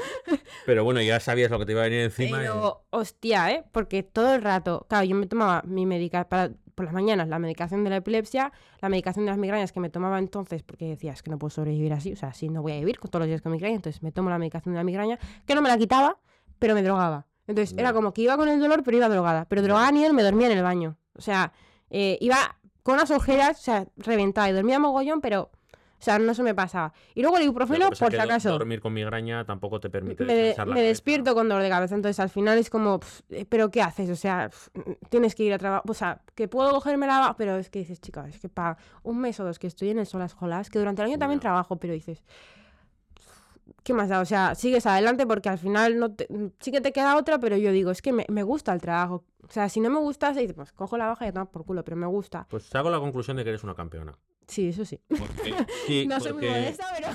No, porque, hostia, hay gente que tiene mm, unas limitaciones muchísimo más reducidas que las mm. tuyas. O sea, muchas menos pegas para hacer una vida y un trabajo y un tal. Y sin embargo, se atan a esa dificultad para no es que yo no puedo, no es que hay, es que con lo mío, es que no sé qué. Y joder, esto, lo otro, lo otro, lo otro, que parece que el informe médico es tal y aún y todo, hostia, vas a currar y con ganas y con los niños. Sí, porque, pero porque me gusta, o sea, igual si fuese tu trabajo, que por ejemplo, a mí me gusta mucho sí, sí, el Pero, pero que esa actitud... Sí, sí, eso sí, o sea, yo siempre digo que yo soy como soy por la actitud que tengo, porque yo conozco a otras personas, hace poco me hablaba un, no sé cómo llamar, pues siempre digo chaval a todo el mundo, aunque tengas 80 años. Entonces, me, me hablaba un pues un chaval de 40 un humano, un, de 40 años que también tiene, bueno, no tiene TDAH porque Oye, los de 40 y pico somos chavales todavía. Sí, no, yo digo chaval a todo el mundo. vale. Pues él me dice, claro, él tiene sus problemas, tiene ansiedad, que ojo, la ansiedad también es heavy y tiene otra cosa también que, que nada, o sea, quiero decir, no quiero menospreciar a nadie, pero no era algo en plan tan hostia. Que te impida una vida normal. Eso es, o sea, sí que es verdad que tenía sus cosas, que tienes que pelear, pero como todos, pero ya está, pues sin trabajo. Era como que buscaba también tener otro trastorno. Y me decía, no, porque no, me echan de todos los trabajos, entonces eh, ya no quiero echar currículum, pero tengo que trabajar y yo creo que tengo TDAH. Y le digo, a ver, a ver, a ver, a ver, que tener TDAH no quiere decir que no tengas trabajo. O sea, eso para empezar. Digo, ni síndrome de Down. Claro, o sea, tú puedes tener trabajo con lo que sea. O sea, yo también tengo ansiedad, pero yo trato mi ansiedad y punto. O sea, a mí mi ansiedad me puede perjudicar en un momento dado con mi pareja porque le digo, estoy mal, tengo ansiedad, me voy a pasar media hora ayudando, ¿vale? Y luego voy a seguir existiendo. Venga, vengo. Vale, cariño, vete, a lo tuyo. Y ya está, y no pasa nada. O me voy a entrenar o busco la manera, vale, ahora estoy mal, pues, pues cambio de rutina o lo que sea. Pero no te puedes quedar, es que tengo ansiedad, no puedo trabajar porque me echan de los trabajos. A ver. A eso me refería. o sea, es que no puedes seguir una vida, es que cada uno verá. Pero yo es algo, por ejemplo, que a mí siempre me ha gustado mucho la psicología y yo siempre he dicho, algún día yo voy a abrir algo. Y ahora estoy en proyecto a abrir algo. Yo tengo muy claro que quien no quiera ayudar, ser ayudado, yo no voy a ayudar. O sea, mi, mi cartera en la entrada de mi puerta va a ser, si no quieres venir, no vengas. O sea, al final... Si quieres ayuda, entra. Si no, toma. Claro, o sea, y yo con mis amigos lo mismo. Me piden consejos y luego no me hacen ni puto caso. Es que me da una rabia. Oye, eso. ¿Qué, mierda es esa? O sea, no, no, dilo, dilo, dilo, dilo. Fatal, ¿Qué mierda es esa? Me eh, pides un consejo, te lo doy y ni puto. A mí me pasa un montón. Oye, ¿y cómo hago esto? Pues mira, pues así, sobre todo con el tema digital, ¿no? Que nosotros, pues bueno, somos digitalizadores mm. de esto del que digital y no sé qué. Y esto podemos hacer así y tal, no sé qué. Sí, pues mira, para esto hay esta herramienta, pues que cuesta 15 euros al mes, para esta no sé qué. Ay, ya, es que no sé qué. Oye, entonces, ¿para qué preguntas? Ya, sí, Me llamas porque quieres una solución. Te propongo una de 5, 6, 10 herramientas que podamos mm, optar a, pagar, ¿no? Porque algunas son más caras. Te doy dos soluciones. Ay, no, es que. Joder, solo es pagarla, probarla durante 15 días, 30 días, a ver cómo te apañas en el curro con ella. Y si no, pues chico, has perdido 20 euros. Ya, has perdido más. Pues no, me da una rabia terrible. Ya, sí, no, es, algo que, a mí también. Muy mal. Dedicamos el programa a, a, esta gentuza, porque no tiene otro nombre, gentuza. Gen... No, tampoco, no sois personas humanas también.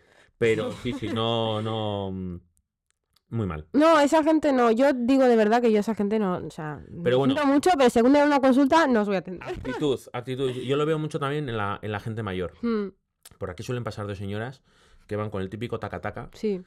Que les costará, o sea, yo creo que salen a la compra a las 9 de la mañana y vuelven a las once y media. Y van a la tienda, a la frutería de la esquina. Pero van luego con su bolsica, piqui, piqui, a paso burra. Luego hay una persona mayor que tiene un juanete. Ya. Y, ay, es que no puedo andar con el juanete. Que le dices, mira, vete a tomar un poquito. No, sí, sí. Actitud. Yo entiendo que no todo el mm. mundo puede tener la misma actitud. Y no, claro, sí. El derecho a deprimirte y a llorar y a lo tienes que tener. Sí, o sea, no pasa nada. protesta, llora y para Eso es, o sea, al final, yo digo, ¿eh? o sea, para cuando doy charlas así, comento y digo que tiene este DH, es una putada, todo lo que tú quieras, o sea, vas a tener que pelear mucho, que estás mal, no pasa nada, para, haz un parón, descansa, no pasa nada, porque o lo que le he dicho alguna vez a alguna otra persona también, que ese no es tu camino, no hay problema. Hay miles, estamos en el siglo XXI, tienes 300.000 caminos. O sea, otro no. más oportunidades para hacer cosas. Claro, no hace falta que sea eh, la ESO, bachiller, universidad. Encuentra otro camino, no pasa nada, si es que hay miles. Pero no te quedes amargado en una esquina. O sea, vas a tener momentos aquí y otros aquí y otros así. O sea, ya está, la vida todo el mundo, lo que pasa que igual en tu caso es un poco más Claro, y ya está, pero... es que no no, también tengo veces así.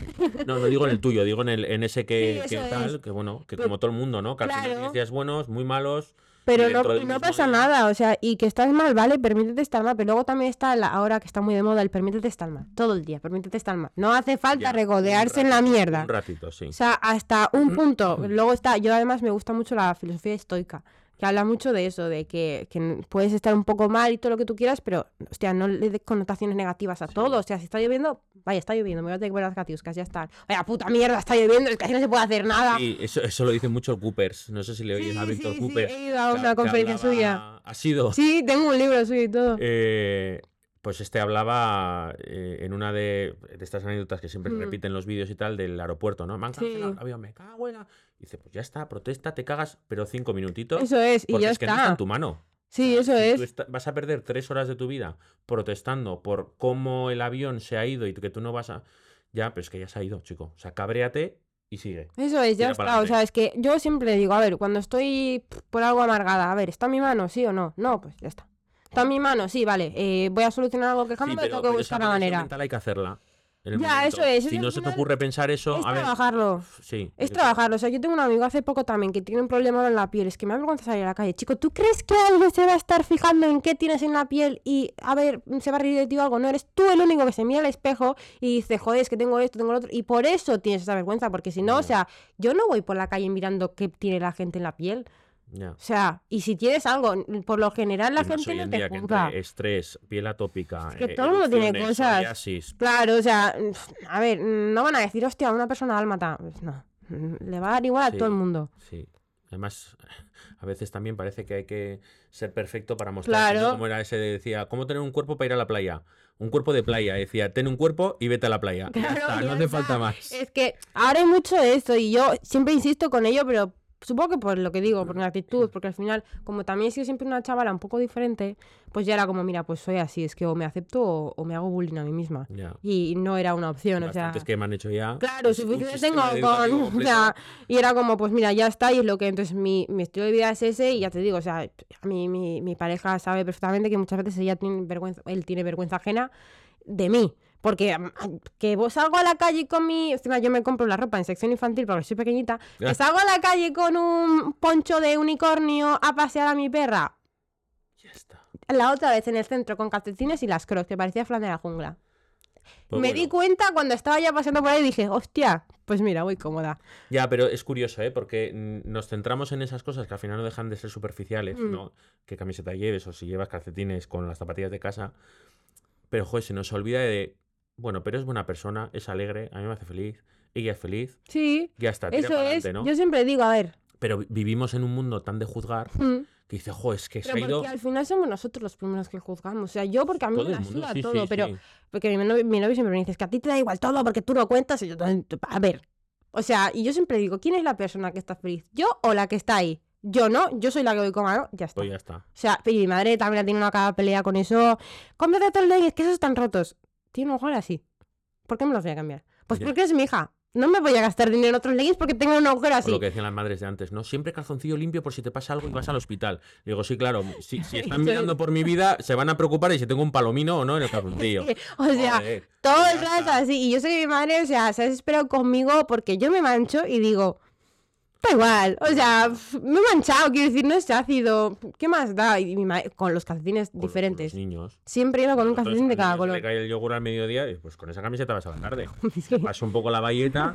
Oye, es que el niño tiene una mancha, claro, es un niño y ha comido yogur. Eso es. Claro, tiene chocolate aquí, pues, pues sí. Yo eso lo hago mucho en el comedor, que yo sé que, porque yo trabajo en el comedor durante el año, es bueno, uno de los 300 trabajos que voy cogiendo, y uno es ese, y yo sé que hay otras monitoras que llevan tiempo que siempre es como, no, pero que coman con los cubiertos. Tienen tres años y coman con lo que les salga del pito. O sea, yo le digo, al encima, claro, yo prefiero que, jueguen con la comida, pero que la coman a que se queden dándole vueltas y que no coman nada. Entonces, con la sopa, con los purés, les enseño a comer con la mano. O sea, me da igual. Yo digo, mira, coge, coge la sopa y te la, que se tira la mitad encima, luego nos cambiamos, no pasa nada, pero tómatelo. O sea, con la cuchara vas a estar tres horas. Y encima tienen muy poco tiempo. ¿Qué más da? Sí, a mí me pasa con el crío cuando lo recojo y le veo pintura roja aquí, la verde acá, el no sé qué. Le miras y le digo, ¿Cuándo pasa de su gaurre? Hombre, es que al final claro, se pasa bien. Ay, es que te has manchado. Chica, es, que es eso. Heredada, ropa que vale cero comas. Si se quita, se quita. Y si no, para casa. Es que es eso. Mira, yo con 26 años sigo comiendo con las manos. O sea, a ver, no todo, evidentemente. La sopa también me la llevo. La sopa rara vez, a no ser que esté caliente de cojones, que tenga que usar la cuchara para no hervirme la lengua. Yo como con las manos o con... no, todo evidentemente no me como los espaguetis así, pero sí que yo siempre digo... Sí, patatas, fingers, o sea, incluso el pollo una vez cortado. Eh, eh, bueno, y a mordiscos, pero... o los filetes, pero los cojo en la nevera y me los como. Pero, o sea, al final creo que si lo estás disfrutando, eso, pues, ¿qué más está? O sea, lo importante es lo importante ya está. Si se sale de lo, de lo normal mientras estás haciendo lo que importa, o sea... Oye, que hablabas antes con tu, con tu pareja, igual es una pregunta muy tota, seguramente. Eh, de cara al sexo, mm, implica algo. El, porque al final es un vaivén hormonal, mm. emocional también, ¿no? ¿Implica algo el TDAH?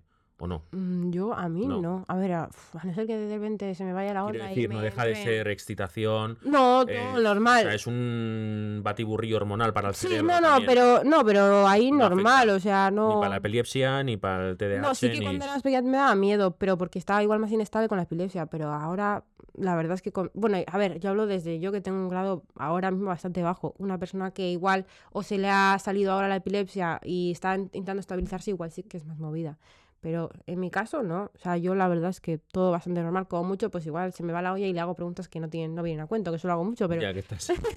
o sea, que se me ha ido y me ha venido una pregunta porque me pasa mucho. No me ha pasado de momento en el sexo, pero sí que me pasa. ¿Cómo vamos a pintar la cocina? Joder, ahora. pero sí que, pues de vez en cuando me, me vienen cosas a la cabeza. Vale, pero, en principio no. Todo normal. No impide nada. No, vale. eso es normal. Y luego, que antes has dicho el, neurólogo, ¿cómo detectan esas cosas? Por ejemplo, no sé si la epilepsia, por ejemplo, o sea, mediante un escáner, un... Sí, a ver, a mí... O sea, mediante maquinaria o son pruebas... Eh, no, a ver, a mí lo que me hacen eh, todos los años son electros, los electroencefalogramas que te ponen muchos cables en la cabeza y lo ven ahí, pero es que es verdad que siempre me sale todo normal. Entonces, no lo sé, ahí nunca me han visto nada y en resonancia magnética tampoco. O sea, ninguna de las siete cosas que tienes implica que a nivel de, chisporroteos cerebrales hay algún área diferente. La epilepsia al final se puede crear por varias cosas y una, un par de ellas que yo conozco, no sé si hay más, pero no sé, es una mala formación al final del cerebro o que tengas un tumor o algo que esté presionando en alguna, una zona que haga convulsiones. Entonces, eso sí que es verdad que se ven los escáneres en todo eso porque se ve, porque al final es una foto del cerebro y se ve. Pero en mi caso, no se sabe dónde proviene. Entonces, no, no, lo han visto en, en escáneres, no se ha visto nada. Así que decían, bueno, igual en la adolescencia se le pasa porque el cerebro se termina de desarrollar, tal. No se pasó, no era un problema de desarrollo y, y, no tengo nada que esté diferente, o sea, visualmente. Entonces a mí fue por, pues porque me pasa y de pequeña me pasa, cuando empezó con tres años... Por, registro de quitamos la medicación y te pasa, es que te... Eso es, yo de pequeña empecé, tuve uno, me llevaron al médico y bueno, tal, que al final tienes uno, pues bueno, pues igual ha sido algo de, con tres años, tío, que eres todo estímulos, pues te has alterado mucho y ya está. Luego me volví... Una, una crisis de ansiedad o... Luego me dio, no sé si a los seis o a los tres meses y cada vez me daba más frecuente hasta que me daba cada semana. Entonces ahí ya fue, vale, no, eh, saca una niña de tres añitos, que yo encima estaba... Sí, que acojonar, ¿eh? Sí, yo era muy pequeñita, entonces estaba muy delgada siempre, pero no para aquí, entonces no, encima no, comía bien, porque yo comía de puto culo, ahora ya como bien, pero comía fatal, entonces eh, la veías y, claro, me llevaban tal, y al final pues la dosis más alta, pero no encontraba luego las convulsiones abdominales también. Creo, me dijo mi madre que creo que era, eh, no sé si era efectos de la medicación o tenía que ver con la epilepsia, pero tampoco lo, lo, vieron como tal. Y luego ha sido pues prueba y error. O sea, lo que te digo. al final el sistema de nervios, de hecho, hay mucha neurona en el sistema digestivo. Sí, sí, siempre hay conexión. Eh, ¿Cómo era intestino-cerebro? Sí, que si hay algún chisporrotazo por ahí. Eso es, pero. O sea, a mí siempre me han hecho. Pues llevo un par de años estables sin ataques, va, pues le quitamos la medicación y siempre volvía otra vez. Y así, luego en la adolescencia, pues parecía que bien. Estuve dos años que parecía que estable, pero al final nada. Y, ahora cuando me dijeron, el neurólogo me dijo, pues eh, puedes intentar dejar la medicación y yo le pregunté a ver cómo me lo recomendaba y me dijo, a ver, no sé si era un 60 o 70% de que me diese un ataque. Le dije, las probabilidades son muy, son muy altas. O sea, sí que es verdad que cuando quiera tener un hijo, igual me lo tengo que, tengo que mirar porque la medicación esta que me estoy tomando ahora en principio no afecta al feto, pero la que me tomaba yo antes sí. De hecho, han habido un mogollón de denuncias y un mogollón de mierdas porque la que me tomaba yo era muy dañina. Entonces sí que es verdad que de todas maneras sería un embarazo de riesgo porque tú no sabes en qué momento embarazo, hormonas, eh, todo cambia, el cuerpo cambia, el cerebro cambia, porque al final el cerebro también disminuye, no sabes cómo te puede afectar. Entonces ahí sí que andaría un poco más crítica y no sabría si dejar la medicación o no por los daños que pueda generarle al feto. Pero todo es, es que esa prueba y error. Y yo ahora no me atrevo a dejarla porque me gustaría, evidentemente, porque aunque sea una dosis muy pequeña, yo me apaga y me gustaría estar al 100% de mi... Que ya soy una bomba, pero me gustaría estar al 100% de todo, porque yo me acuerdo que en bachiller tuve una temporada en la que yo estaba de exámenes y me dejé de tomar esa semana la medicación porque digo, es que no puedo concentrarme. Si ya tengo el TDAH y encima me tomo algo que me está drogando a primera hora de la mañana, es que no voy a probar. o sea, al examen y... yo me veía en el examen de lengua castellana leyendo el texto y digo, macho, es que yo leo de puta madre, me expreso genial y no soy capaz de leerme dos filas. Digo, y tengo tiempo. Se me ha ido ya es que no soy capaz, yo y me releo, releo, releo, no me estoy enterando y nada. Entonces al final dejé la medicación esa semana sin decirlo a mis padres que me dio una hostia. O sea, me dio una hostia increíble. Entonces, claro, esas cosas no las puedo hacer, pero me quiero quitar la medicación. Entonces ya era como, pues tengo que ver lo que más me pesa, porque ¿qué hago? Eh, dejo de trabajar para ver cómo me, me, da la medicación, pero entonces, ¿de dónde saco el dinero? Porque nadie me va a dar dinero porque me esté dejando de tomar la medicación. Digo, me la dejo de tomar y voy a trabajar. Y digo, porque voy a arriesgar a, los chavales al final, porque a mí, a mí, o sea, si me dan ataque... que aprovechar alguna baja o alguna cosa, ¿no? Que te Sí, pero no tengo bajas en plan tan largas, porque eso son dos años. O te rompas una pierna. Son dos años de estarme vigilando. O sea, hasta que no pasen dos años sin medicación no me dan como estable. Entonces, claro, es que son, o sea, no es un mes o dos. Eh, Entonces tienes que estar, porque no me la puedo dejar de un día para otro, tiene que ser poco a poco, vas quitando, vas quitando a ver cómo reacciona el cuerpo, tal. entonces es complicado.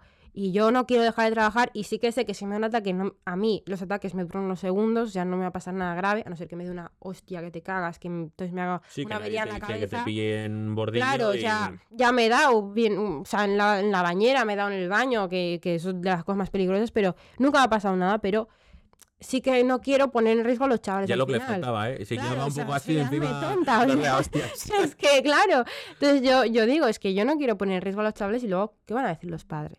O sea, porque al final quieras o no, que sí, que, que, lo entenderán, ¿eh? Pero son sus hijos los que están ahí. Sí, sí, al final quieres que esté una persona... Claro, o sea, entonces es algo que dices, es, que... Como si pones a un esquizofrénico, ¿no? Una persona esquizofrénica y dice, no, que está controlado. Y... Mm, ya, pero te da miedo.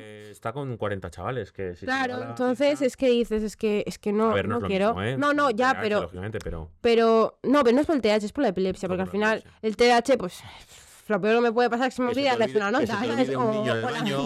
No, los niños no se olvidan. Que es un niño al padre que no es, yo qué sé, cosas Pero, pero y cuando se me olvida la mantala o que se me olvide darles, pues una pulserita que me. Eso sí me pasa, guardar. Pero yo creo que eso le pasa a todos los que trabajan con niños. Que guardas pulseras y cosas y. Ya, sí, ya sé. Sí, sí, ya sé pero y te quedas con mil mierdas. Al final yo tengo ganchitos, gomas, eh, de, todo en casa, pero, pero mira, eso es lo máximo que me puede pasar, o sea, pero si me van a traer con ellos, ya dices, es que no. Es que.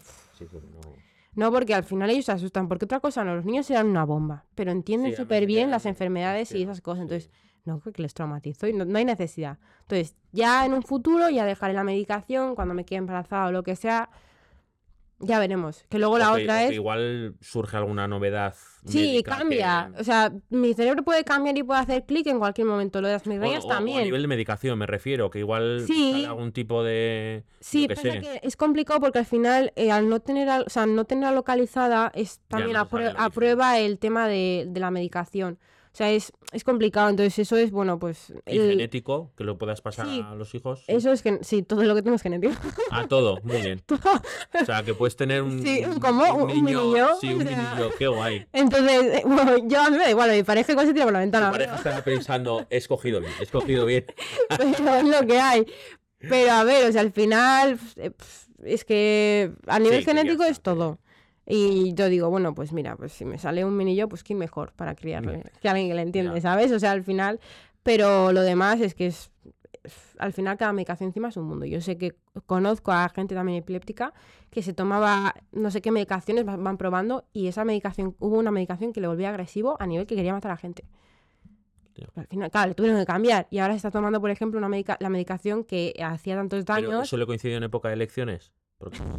No, era un chavalillo. Ah, era, ah, vale, vale. Era pequeño todavía, pero claro, volvía acá súper agresivo y yo su madre me contaba, es, que, es que es, preocupante, porque al final no sabes qué es por la medicación. Lo mismo con la medicación del TDAH también, depende cuál te tomes y cómo te afecte.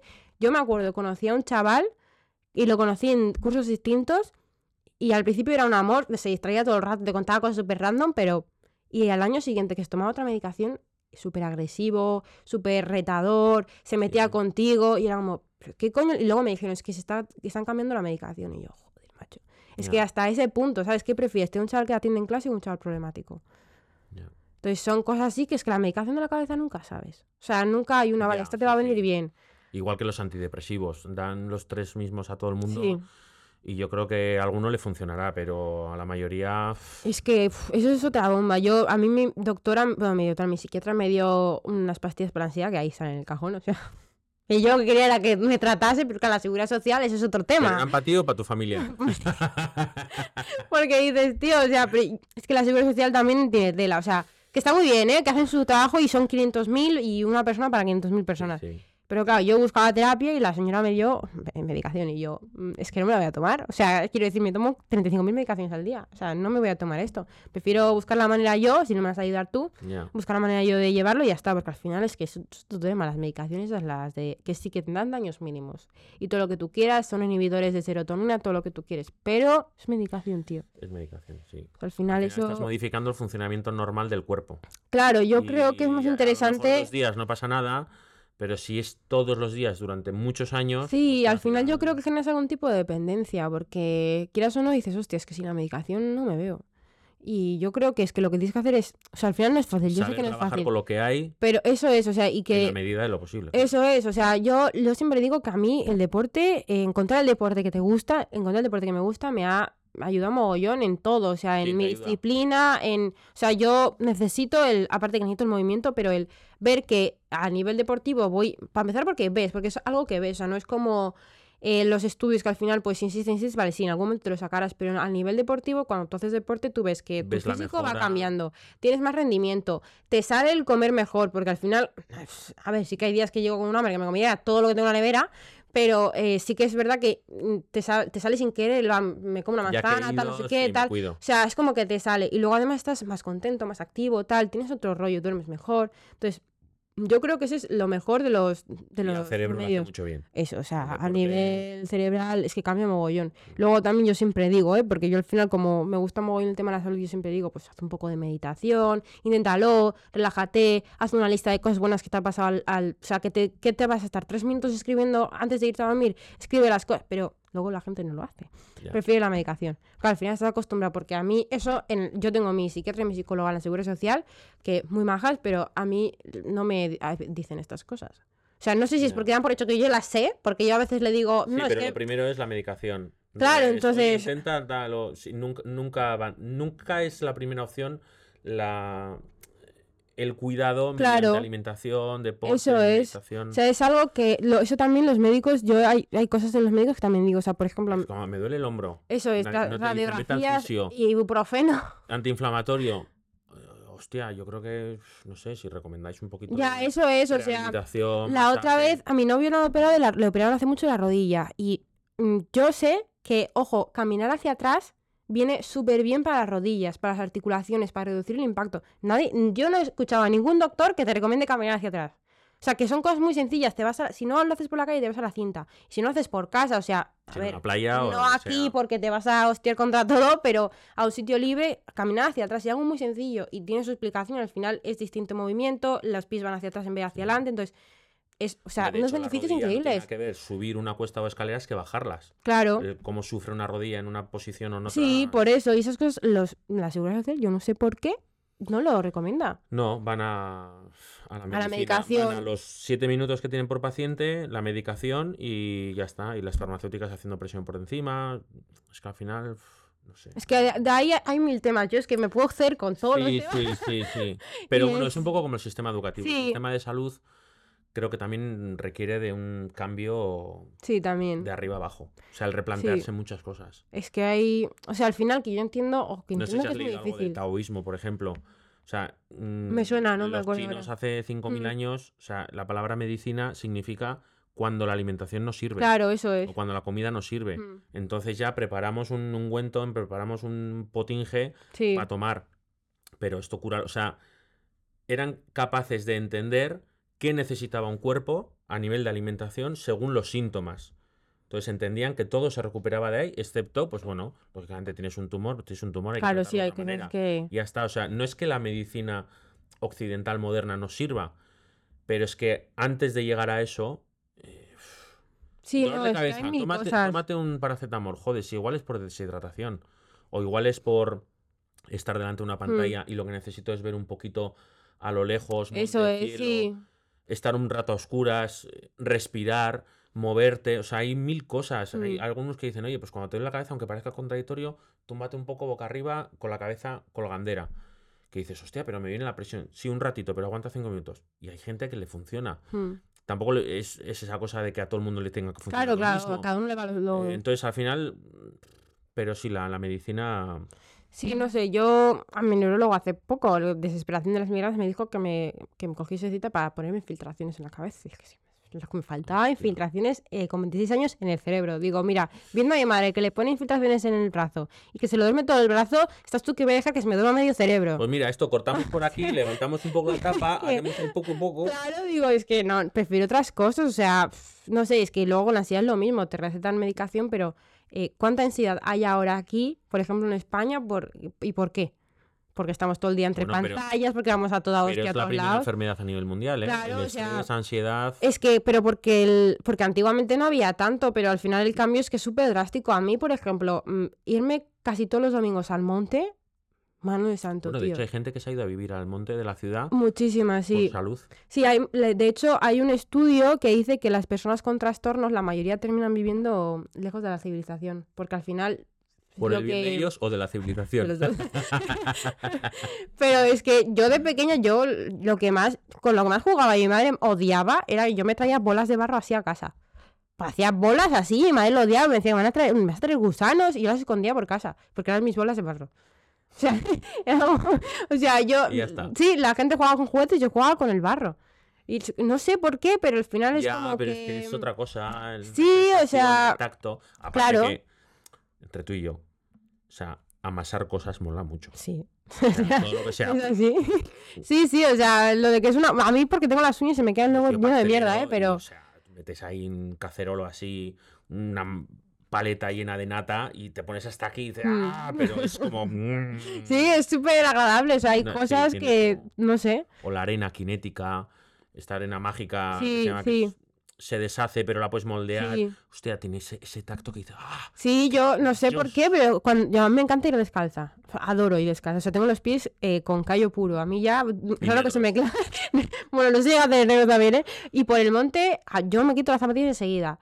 Y que eso se llama grounding, que encima es súper recomendable también para la ansiedad, porque cambia la carga y todo eso. y yo meto así el pie en sitios donde hay mogollón de barro, que te pasa todo el barro por los dedos de los pies, y la gente me dice, qué asco. Y yo, no. Da un gusto y Gusta, tío, está fresquito y... sabes que nos caca. Que alguna vez yo... Antes vivíamos en una casa con jardín y alguna caquita del perro, ya que dije, me cago en tu padre, ¿en qué momento te traje a casa? Pero pero sí, da. sí, es súper. Y que a la gente le dé asco y todo eso. Es, yo, a mí me da que yo lo puedo entender, ¿eh? pero, pero es verdad que a nivel sensorial tiene algo especial. Sí, pero es que es real, o sea, al final lo recomiendan, no los psicólogos, porque los psicólogos no te van a recomendar que camines descalzo por el barro, pero sí que es verdad que los que trabajan en el mundo de la salud a nivel natural, en plan, los deportistas mismamente, los que estudian los niveles de cortisol y todo eso, te dicen, conecta con la naturaleza y ve descalzo, porque es que es y los paseos por la playa también, o sea... que a nivel energético sí, sí, no, hay una conexión especial. Sí, no, y que además es que un, ayer vi, creo que fue un chico que medía con... Movimiento hierbas, ¿eh? que medía con lo típico que tiene dos... Es que no sé cómo se llama. Dos cacharros que mides el voltaje. Sé, mediador de voltaje. Pues eso. Y, y tocaba, se tocaba la, la, mano con uno y con otro tocaba la tierra y veía cuando tocaba, o sea, cuando iba descalzo, eh, entonces se tocaba la manita y se veía como él pues, subía el voltaje o lo que fuese eso, y cuando se ponía encima de los calcetines y no tocaba la tierra, se veía cómo bajaba. O sea, que la carga cambia, real, realmente cambia, o sea, es que lo puedes ver. Está claro, la, atmósfera tiene una carga, creo que es negativa y la mm. Tierra positiva, y de hecho por eso los rayos normalmente caen de arriba para abajo. Em, o sea, la atmósfera tiene unos iones, la Tierra tiene otros, y, de ahí un poco la, conexión continua. Sí, sí, Y nosotros hacemos de, enchufe, mm. claro. O sea, nosotros los árboles. Eran abraza árboles, pondrá alguno ahí en, YouTube. ¿eh? Sí, vaya recomendaciones, ¿eh? O sea, estamos aquí hablando de todo. Estamos arreglando la, la, salud mental. La salud mental. ¿Qué te iba a decir? Em, ¿Tenéis grupos, mm, no sé, asociaciones, grupos de apoyo? Eh, me imagino que antes habría menos con los que poder em, compartir o que cuando a alguien le detectan y dice, hostia, me ha venido esto al mundo, ¿qué hago yo con todo esto, con esta información ahora? Donde puedan acudir y ver que, bueno, que también sois personas normales o no. Sí, a ver, hay asociaciones. Eh, aquí, por ejemplo, en Guipúzcoa está H, algo así, no sé. Eh, Asociación TDH, eh, Guipúzcoa, y te sale no, no, sí. no, me quedo con las letras. Pero eh, algo así, y luego en Facebook sí que hay grupillos. Luego yo hice uno también a raíz del podcast que hice con Ángel Martín. Mm. Me, me, habló un montón de gente y yo que me saturo si de la tecnología dije, a ver, no puedo con todos, vamos a, a, hacer algo. Entonces hice un grupo de Telegram donde la, hay bastante gente y la gente es que lo necesita y sobre todo los padres, o sea, yo lo que tengo pensado cuando habrá algo es una de las cosas, porque a mí me gustaría trabajar mucho con chavales con trastornos y tal, tener un apartado, una sección de apoyo a los padres. Porque al final sí, los niños necesitan un montón de ayuda, porque lo necesitamos. Pero lo que sufren los padres, mira que yo no soy madre, pero he visto sufrir a mi madre y a tantos padres desesperados por sus hijos, por lo que le dicen los profesores, y ver a sus hijos sufrir, que los padres también necesitan ayuda y nadie lo y, y, formación también, ¿no? Claro, eso herramientas con las que puedan eso es. también a la vez. a ver, realmente sí que es verdad que el psicólogo puede dar pero el, o sea, con las herramientas al final también les falta apoyo, tío. O sea, el entenderse con otras personas, el desahogarse, el, porque a veces es desesperante. O sea, tu hijo también puede ser desesperante. Por mucho que tenga un trastorno, lo tengas que entender, te puedes tener ganas de tirarte por la ventana y no pasa nada. Sí, pero eso es como cuando nos juntamos padres también. Al final hay, o sea, es como un grupo de apoyo. Mm, te quiero decir que en esta cosa, pues más, es que, joder, que el elogio, ya, es que el mío también lo hace. Ah, sí. Sí, eso es. día de hoy. Es necesario. Es necesario compartir esa. Sí. Tener un sitio donde decir coño, lo que me pasa a mí se lo pasa a más gente. Claro, pero como cuesta encontrar a más gente, con... bueno, ahora yo creo que cada vez van a haber más problemas por lo que tú has comentado, que viven con demasiados estímulos los niños hoy en día y cada vez van a tener más problemas. Pero claro, esto en, concreto claro, sí, va afectando cada vez más. La como el TDAH, entiendo, pero tampoco ayudará, ¿no? No, nada, o sea, no como trastorno como tal, porque hay un poco de debate, pero, sí que, es verdad que la concentración va a ser, porque están acostumbrados a eso, a muchísimos estímulos y el colegio va a ser risas. Porque como tengan que estar escuchando a un profesor solamente hablar, van a decir, sí, ponme el TikTok que me gusta ver 300 vídeos por minuto. Ya, va a haber que dar clases por TikTok, ¿eh? En, secciones de, de, 30 segundos. Sí, ¿eh? porque... Y con el chat GPT al lado para... Cuéntame no sé qué. Claro, es que es... Eh, pero bueno, eso es otro tema porque... tenemos un futuro, o sea, raro, ¿eh? En la educación, ¿eh? Es que, hostia, es, es muy heavy. Luego hay otra cosa del TDAH que no... se me olvida siempre comentar, que es algo muy importante que no lo comentan nunca, a mí no me lo han dicho nunca ningún psicólogo ni nada, es que tener TDAH te hace súper propenso a tener trastornos de conducta alimenticia. Y eso no se habla. Y es muy preocupante porque... También, ¿eh? O comprar comida. porque al final, al ser tan impulsivos, al final el TDAH tiene como una mala regulación de la dopamina y la comida te da dopamina.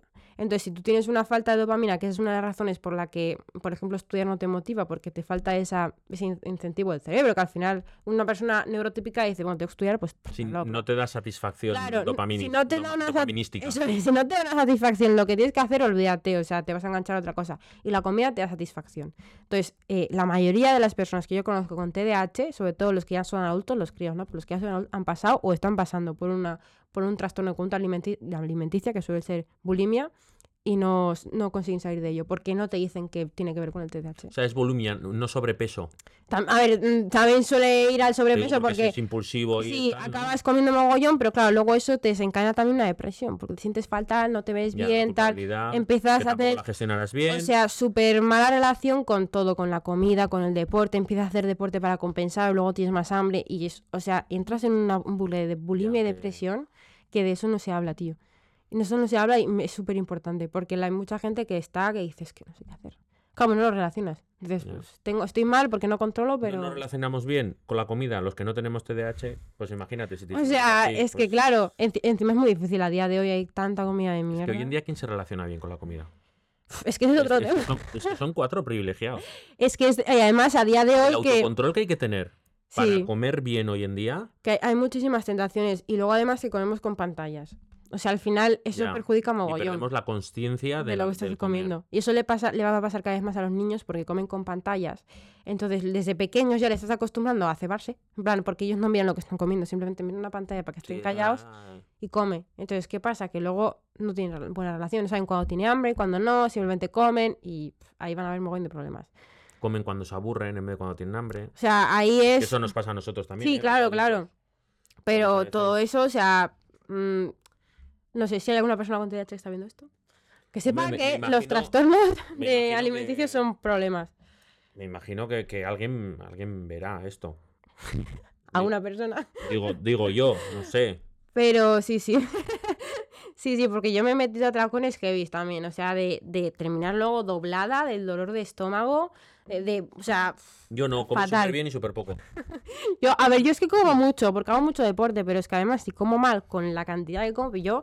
Pero heavy de, de una tarrina de helado entera, ¿eh? De, de medio, litro medio litro. Ah, entonces, yo, mm, pero en 10 minutos, ¿eh? O sea, mm, una vez escribiéndole a un amigo, decía, no, joder, es que luego tú, o, que, bien has comido, ¿no? Lo típico que pones en mm. Instagram, o la comida de hoy y tal. Y pues eso, yo desayuno mis huevos a la plancha con mi aguacate, con no sé qué, no sé cuál. Mis café con leches con proteína en polvo, no sé qué, voy al gimnasio. Pero luego soy capaz de meterme dos napolitanas de chocolate. a la tarde porque digo, algo pasa que no eres capaz de controlarlo, tienes ahí una necesidad de algo y, es verdad que luego te sientes mal. Sí, eso es, o sea... Pero te las metes. Sí. A ver, es que con eso también hay muchos problemas porque al final está mucho el tema del real food, no sé qué, tal, comer bien. Entonces es como que por un lado te están metiendo, hay que comer bien porque el azúcar es muy malo. Entonces, claro, luego tienes el antojo y te acuerdas de todo lo que te dicen y te dices, es que no hay equilibrio, tío. También es verdad que creo que los gobiernos, las empresas, eh, el, el mercado de iba a decir ni alimentos ni comida, de cosas para meternos en la boca, eh, creo que habría que regularlo de alguna manera. Por ejemplo, en Francia hace ya unos cuantos años prohibieron en las máquinas de vending de institutos, colegios y tal, mm. prohibieron nada que tuviese mm, un mínimo de azúcar añadido, excesiva sal, eh, estimulantes y cosas de esas. Entonces te puedes tomar pues tus zumos con sin azúcar, tus sándwiches de pavo con jamón, tus no sé qué, o sea, no había napolitanas, ni gofres, ni... Ya. Claro, tú pones en una máquina de vending en un instituto una parrilla de esas con gofres, con chocolate. Pues claro, es que va a caer uno a diario. Sí, o sea, lo sabes, encima que... O las máquinas de café que, hostia, por defecto te ponen azúcar para tres días. Mm. Que dices... Ya. Hostia, yo entiendo que el chocolate tenga que estar dulce y que el café tenga que estar rico. Pero no me metas cucharada y media en un vasito así de, café. No, y que además eso, quieras o no, te cambia el, gusto del paladar. Entonces ya, ya tiras a más. Entonces, creo que, habría que regular, no, sé si se puede hacer por ley, eh, no lo sé, pero esto de entrar al supermercado y decir mm, el 80% de las cosas que están aquí me van a hacer mal. Hmm. Más mal que bien. No solamente no me van a alimentar, sino que encima me van a producir hmm. problemas. Entonces, hostia, tiene que haber ahí un... Yo entiendo que papá está no nos puede proteger ante todo, ¿eh? pero ante esa falta de control que sabemos que la sociedad tiene, creo que mm, debería haber algo ahí. Sí, tiene que haber. O presuponerles... en la seguridad social, por ejemplo. Ya, bueno. es, que... es que pides unas cosas tú también y ya están otra vez puras que no sean machistas, ¿no? Que, claro, o sea, es que lo básico al final. Rubiales dimitiendo, ¿quieres tú, no? No, no, no. Bueno, ha dimitido ya, ¿no? Ah, no sé, yo creo no me entero. Creo que ha dimitido Rubiales, sí. 21 días después. Bueno, al menos. Yo, es que yo de eso no. La verdad es que vivo en otro mundo, ¿eh? Yo de esas cosas no me entero. Prefiero al final porque tenemos TikTok y gestionamos Instagram y, y estás ahí un poco todo el día enganchado. Yo TikTok no tengo, pero él está así, pero de todas maneras. Pues no tengas, porque ahí sí que se te va a ir la atención. O sea, eh, no paras. hice un TikTok con una, una plataforma bastante conocida y no he podido verlo porque ni darle me gusta porque no tengo TikTok. No te... o sea, de manera triste, pero es lo que hay. O sea. Oye, ¿qué te iba a decir? Y aparte de lo de los grupos de apoyo, ¿te ves tú mm, en, a futuro trabajando dando charlas de esto? Sí, yo me, encantaría, pero los colegios no me llaman para hacer eso porque. Bueno, colegios, simposios. Sí, sí, he ido a sí, me faltan bastante. Es que, ah, claro, no tener una titulación así gigante que me respalde es difícil, porque puedo ir con mi experiencia y mis conocimientos, pero claro, mis conocimientos no tienen un título. Pues ponte a alguien al lado que los tenga. Sí, eso lo... Charlas, sí. Esto sé que el lado, sí, esto ocurre. Igual. Vale, que se me había olvidado. pero sí, sí, o sea, mi idea de abrir algo ahora para los chavales es, mm, sí que me estoy sacando ahora un curso de psicología y tal y todo eso, pero mi idea es tener a gente especializada en lo que yo quiero hacer porque yo quiero abrir no un centro, bueno, no tengo el dinero para abrir un centro enorme, pero sí alquilar algún local o algo donde tenga distintas habitaciones con distintas terapias. O sea, al final depende, hay niños a los que se les va a dar mejor el deporte, otros, por ejemplo, los niños con TEA les encanta lo sensorial, les encanta los odian, depende del esto, pero, o sea, tener una un, aula, una clase, una habitación, como quieras llamarlo, con todo sensorial, cosas de agua, de mil cosas, porque a día de hoy hay un montón de cosas. Otra aula que sea artística, pintar las paredes a punta pala, hacer entonces me gustaría hacer algo así, también de, forma musical, entonces ahí habría que contratar, aunque yo sepa hacer todo eso, contratar especialistas.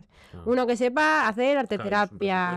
Eh, claro, es, dinero, pero sí que es verdad que es algo que yo creo que a futuro es, que es algo que se va a necesitar y que se necesita, porque dando charlas yo en fundaciones a mí me han dicho, es que no hay nada para los chavales con trastornos. O sea, ahora en los ahorchocos, que lo siento mucho si ve esto Irún, o sea, perdónenme, pero en los ahorchocos ahora en este curso han abierto tres plazas por Aurchoco para niños con necesidades especiales. Ahora.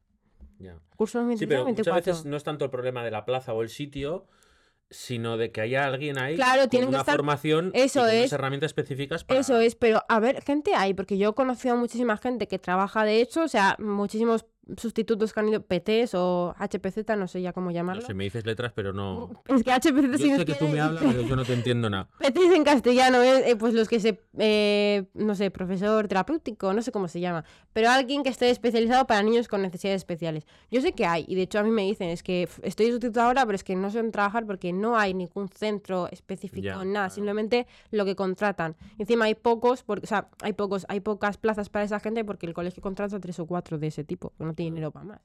claro, es una persona para un niño. Pues saberlo los hay. Sí que sé, a ver, yo soy consciente de que es una bomba tener un niño así, porque es una bomba, o sea, yo he estado en el comedor con dos niños cada vez hay más, te quiero decir, claro, hay que prever que en es unos que tienes que estar, o sea, yo conocía a niños con problemas y dices, vale, sí, es una locura, o sea, yo sé cuando a la, a la niña le entraba un, un brote de, los, de autismo y que entraba así, se ponía histérica, tienes que estar con la niña. Y no puedes estar con el resto de los niños. Y los restos de los niños igual también demandan atención, pero tienes que la niña. O sea, es lo que hay. Entonces sí que tienes que contratar a otra persona. Claro, contratar a gente es dinero. Sí, sí. Pero gente hay, o sea, te aseguro que gente hay y que... Al final se reduce, es, la desgracia de hoy en día, ¿eh? que todo se, se, reduce a tener recursos económicos para... Mm. Para... Es, es, muy complicado porque al final eso es mucho dinero. O sea, yo lo que digo, a mí me gustaría abrir algo que esté especializado solamente para niños con trastornos, pero si el límite es, evidentemente, un niño por, por profesora, tienes que ¿cuántas profesoras tengo que tener? Entonces, ¿cuánto tengo que hacer pagar a los padres para poder pagar esos sueldos? Porque claro, o sea, mm, no puedo fabricar el dinero en el sitio. Ya, sí, no, a ver, está claro que eso, igual que todos los centros escolares, necesitaría contar con una ayuda pública. Eso es, pero... Pero claro, tienes que pillar que haya un diputado o un no sé qué o un no sé cuál que tenga cierta sensibilidad hacia ese ámbito y decir, pues mira, Abrimos en Irún el primer centro de Euskadi o de España mm, especializado en esto. Pero claro, ahí tiene que poner alguien pasta pública, si no es, es que o sea, económicamente es inviable. Es muy difícil, pero bueno, o sea, que la idea está muy bien, ¿eh? Pero es lo, o sea, lo de siempre, tienen que pagar, es como al final ir al psicólogo, que a día de hoy ya puedes poner pasta para el psicólogo porque las seguridad social están hasta arriba y no pueden atender a todo el mundo. Entonces, o tienes trastorno, en plan rollo, pues lo que tengo yo, por ejemplo, pero si tienes simplemente ansiedad o lo que sea, no vaya a la seguridad social porque no te va a atender. Ya puedes tener pasta o poder tratarlo. Si no tienes pasta, te jodes. Sí, estamos hablando de mínimo 60, 70 euros en una sesión de terapia. O sea, al final que es normal, ¿eh? que tienen que vivir, pero son cosas que dices, joder, es que tendría que haber más ayudas para estas cosas.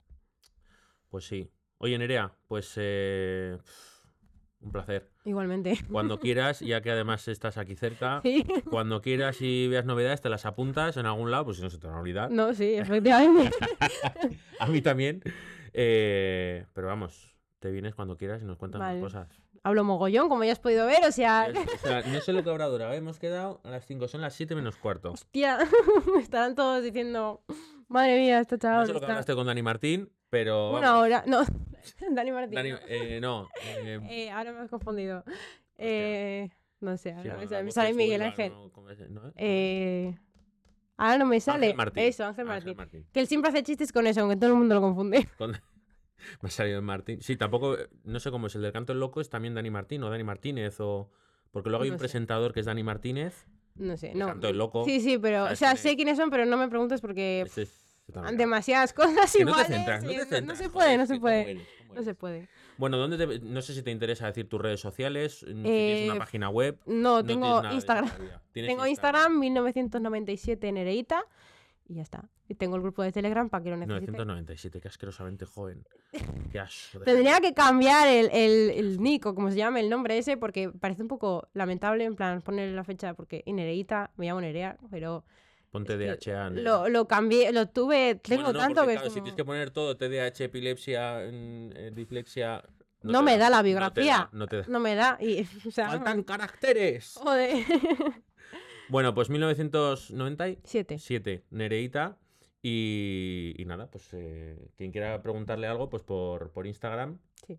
Y ya está. No Eso sé es. si alguien igual, yo que sé. Pues padres que tengan ahora dudas. Sí, o- eso es. Mira, al yo final esto es sí, evergreen. si el día que yo abra algo, yo tengo muy claro que lo primero que necesito es la opinión de los padres. Así que si algún padre tiene algo que No, decir, te has eh, equivocado. Y lo primero que tienes que hacer es venir al podcast a contarlo. Ah, vale, venir al podcast y luego eh, la opinión de los padres, lo que creen que necesitan y todo. Entonces, si alguien tiene, algún padre cree que mm, tiene que decir algo para ambientar eso, cambiarlo, eh, pues no sé dónde señalar. O también alguien con mucha pasta que También. mm, altruistamente quiera financiar un centro mm, especial para gente con necesidades especiales y con También. trastornos mentales, pues también. Eso es. Eh, mm, se podría llamar Tarados. También. Oye, pues no es mala, Tarados ¿eh? Irún, Tarados Bilbao, Tarados. ¿No? Os, os llaman.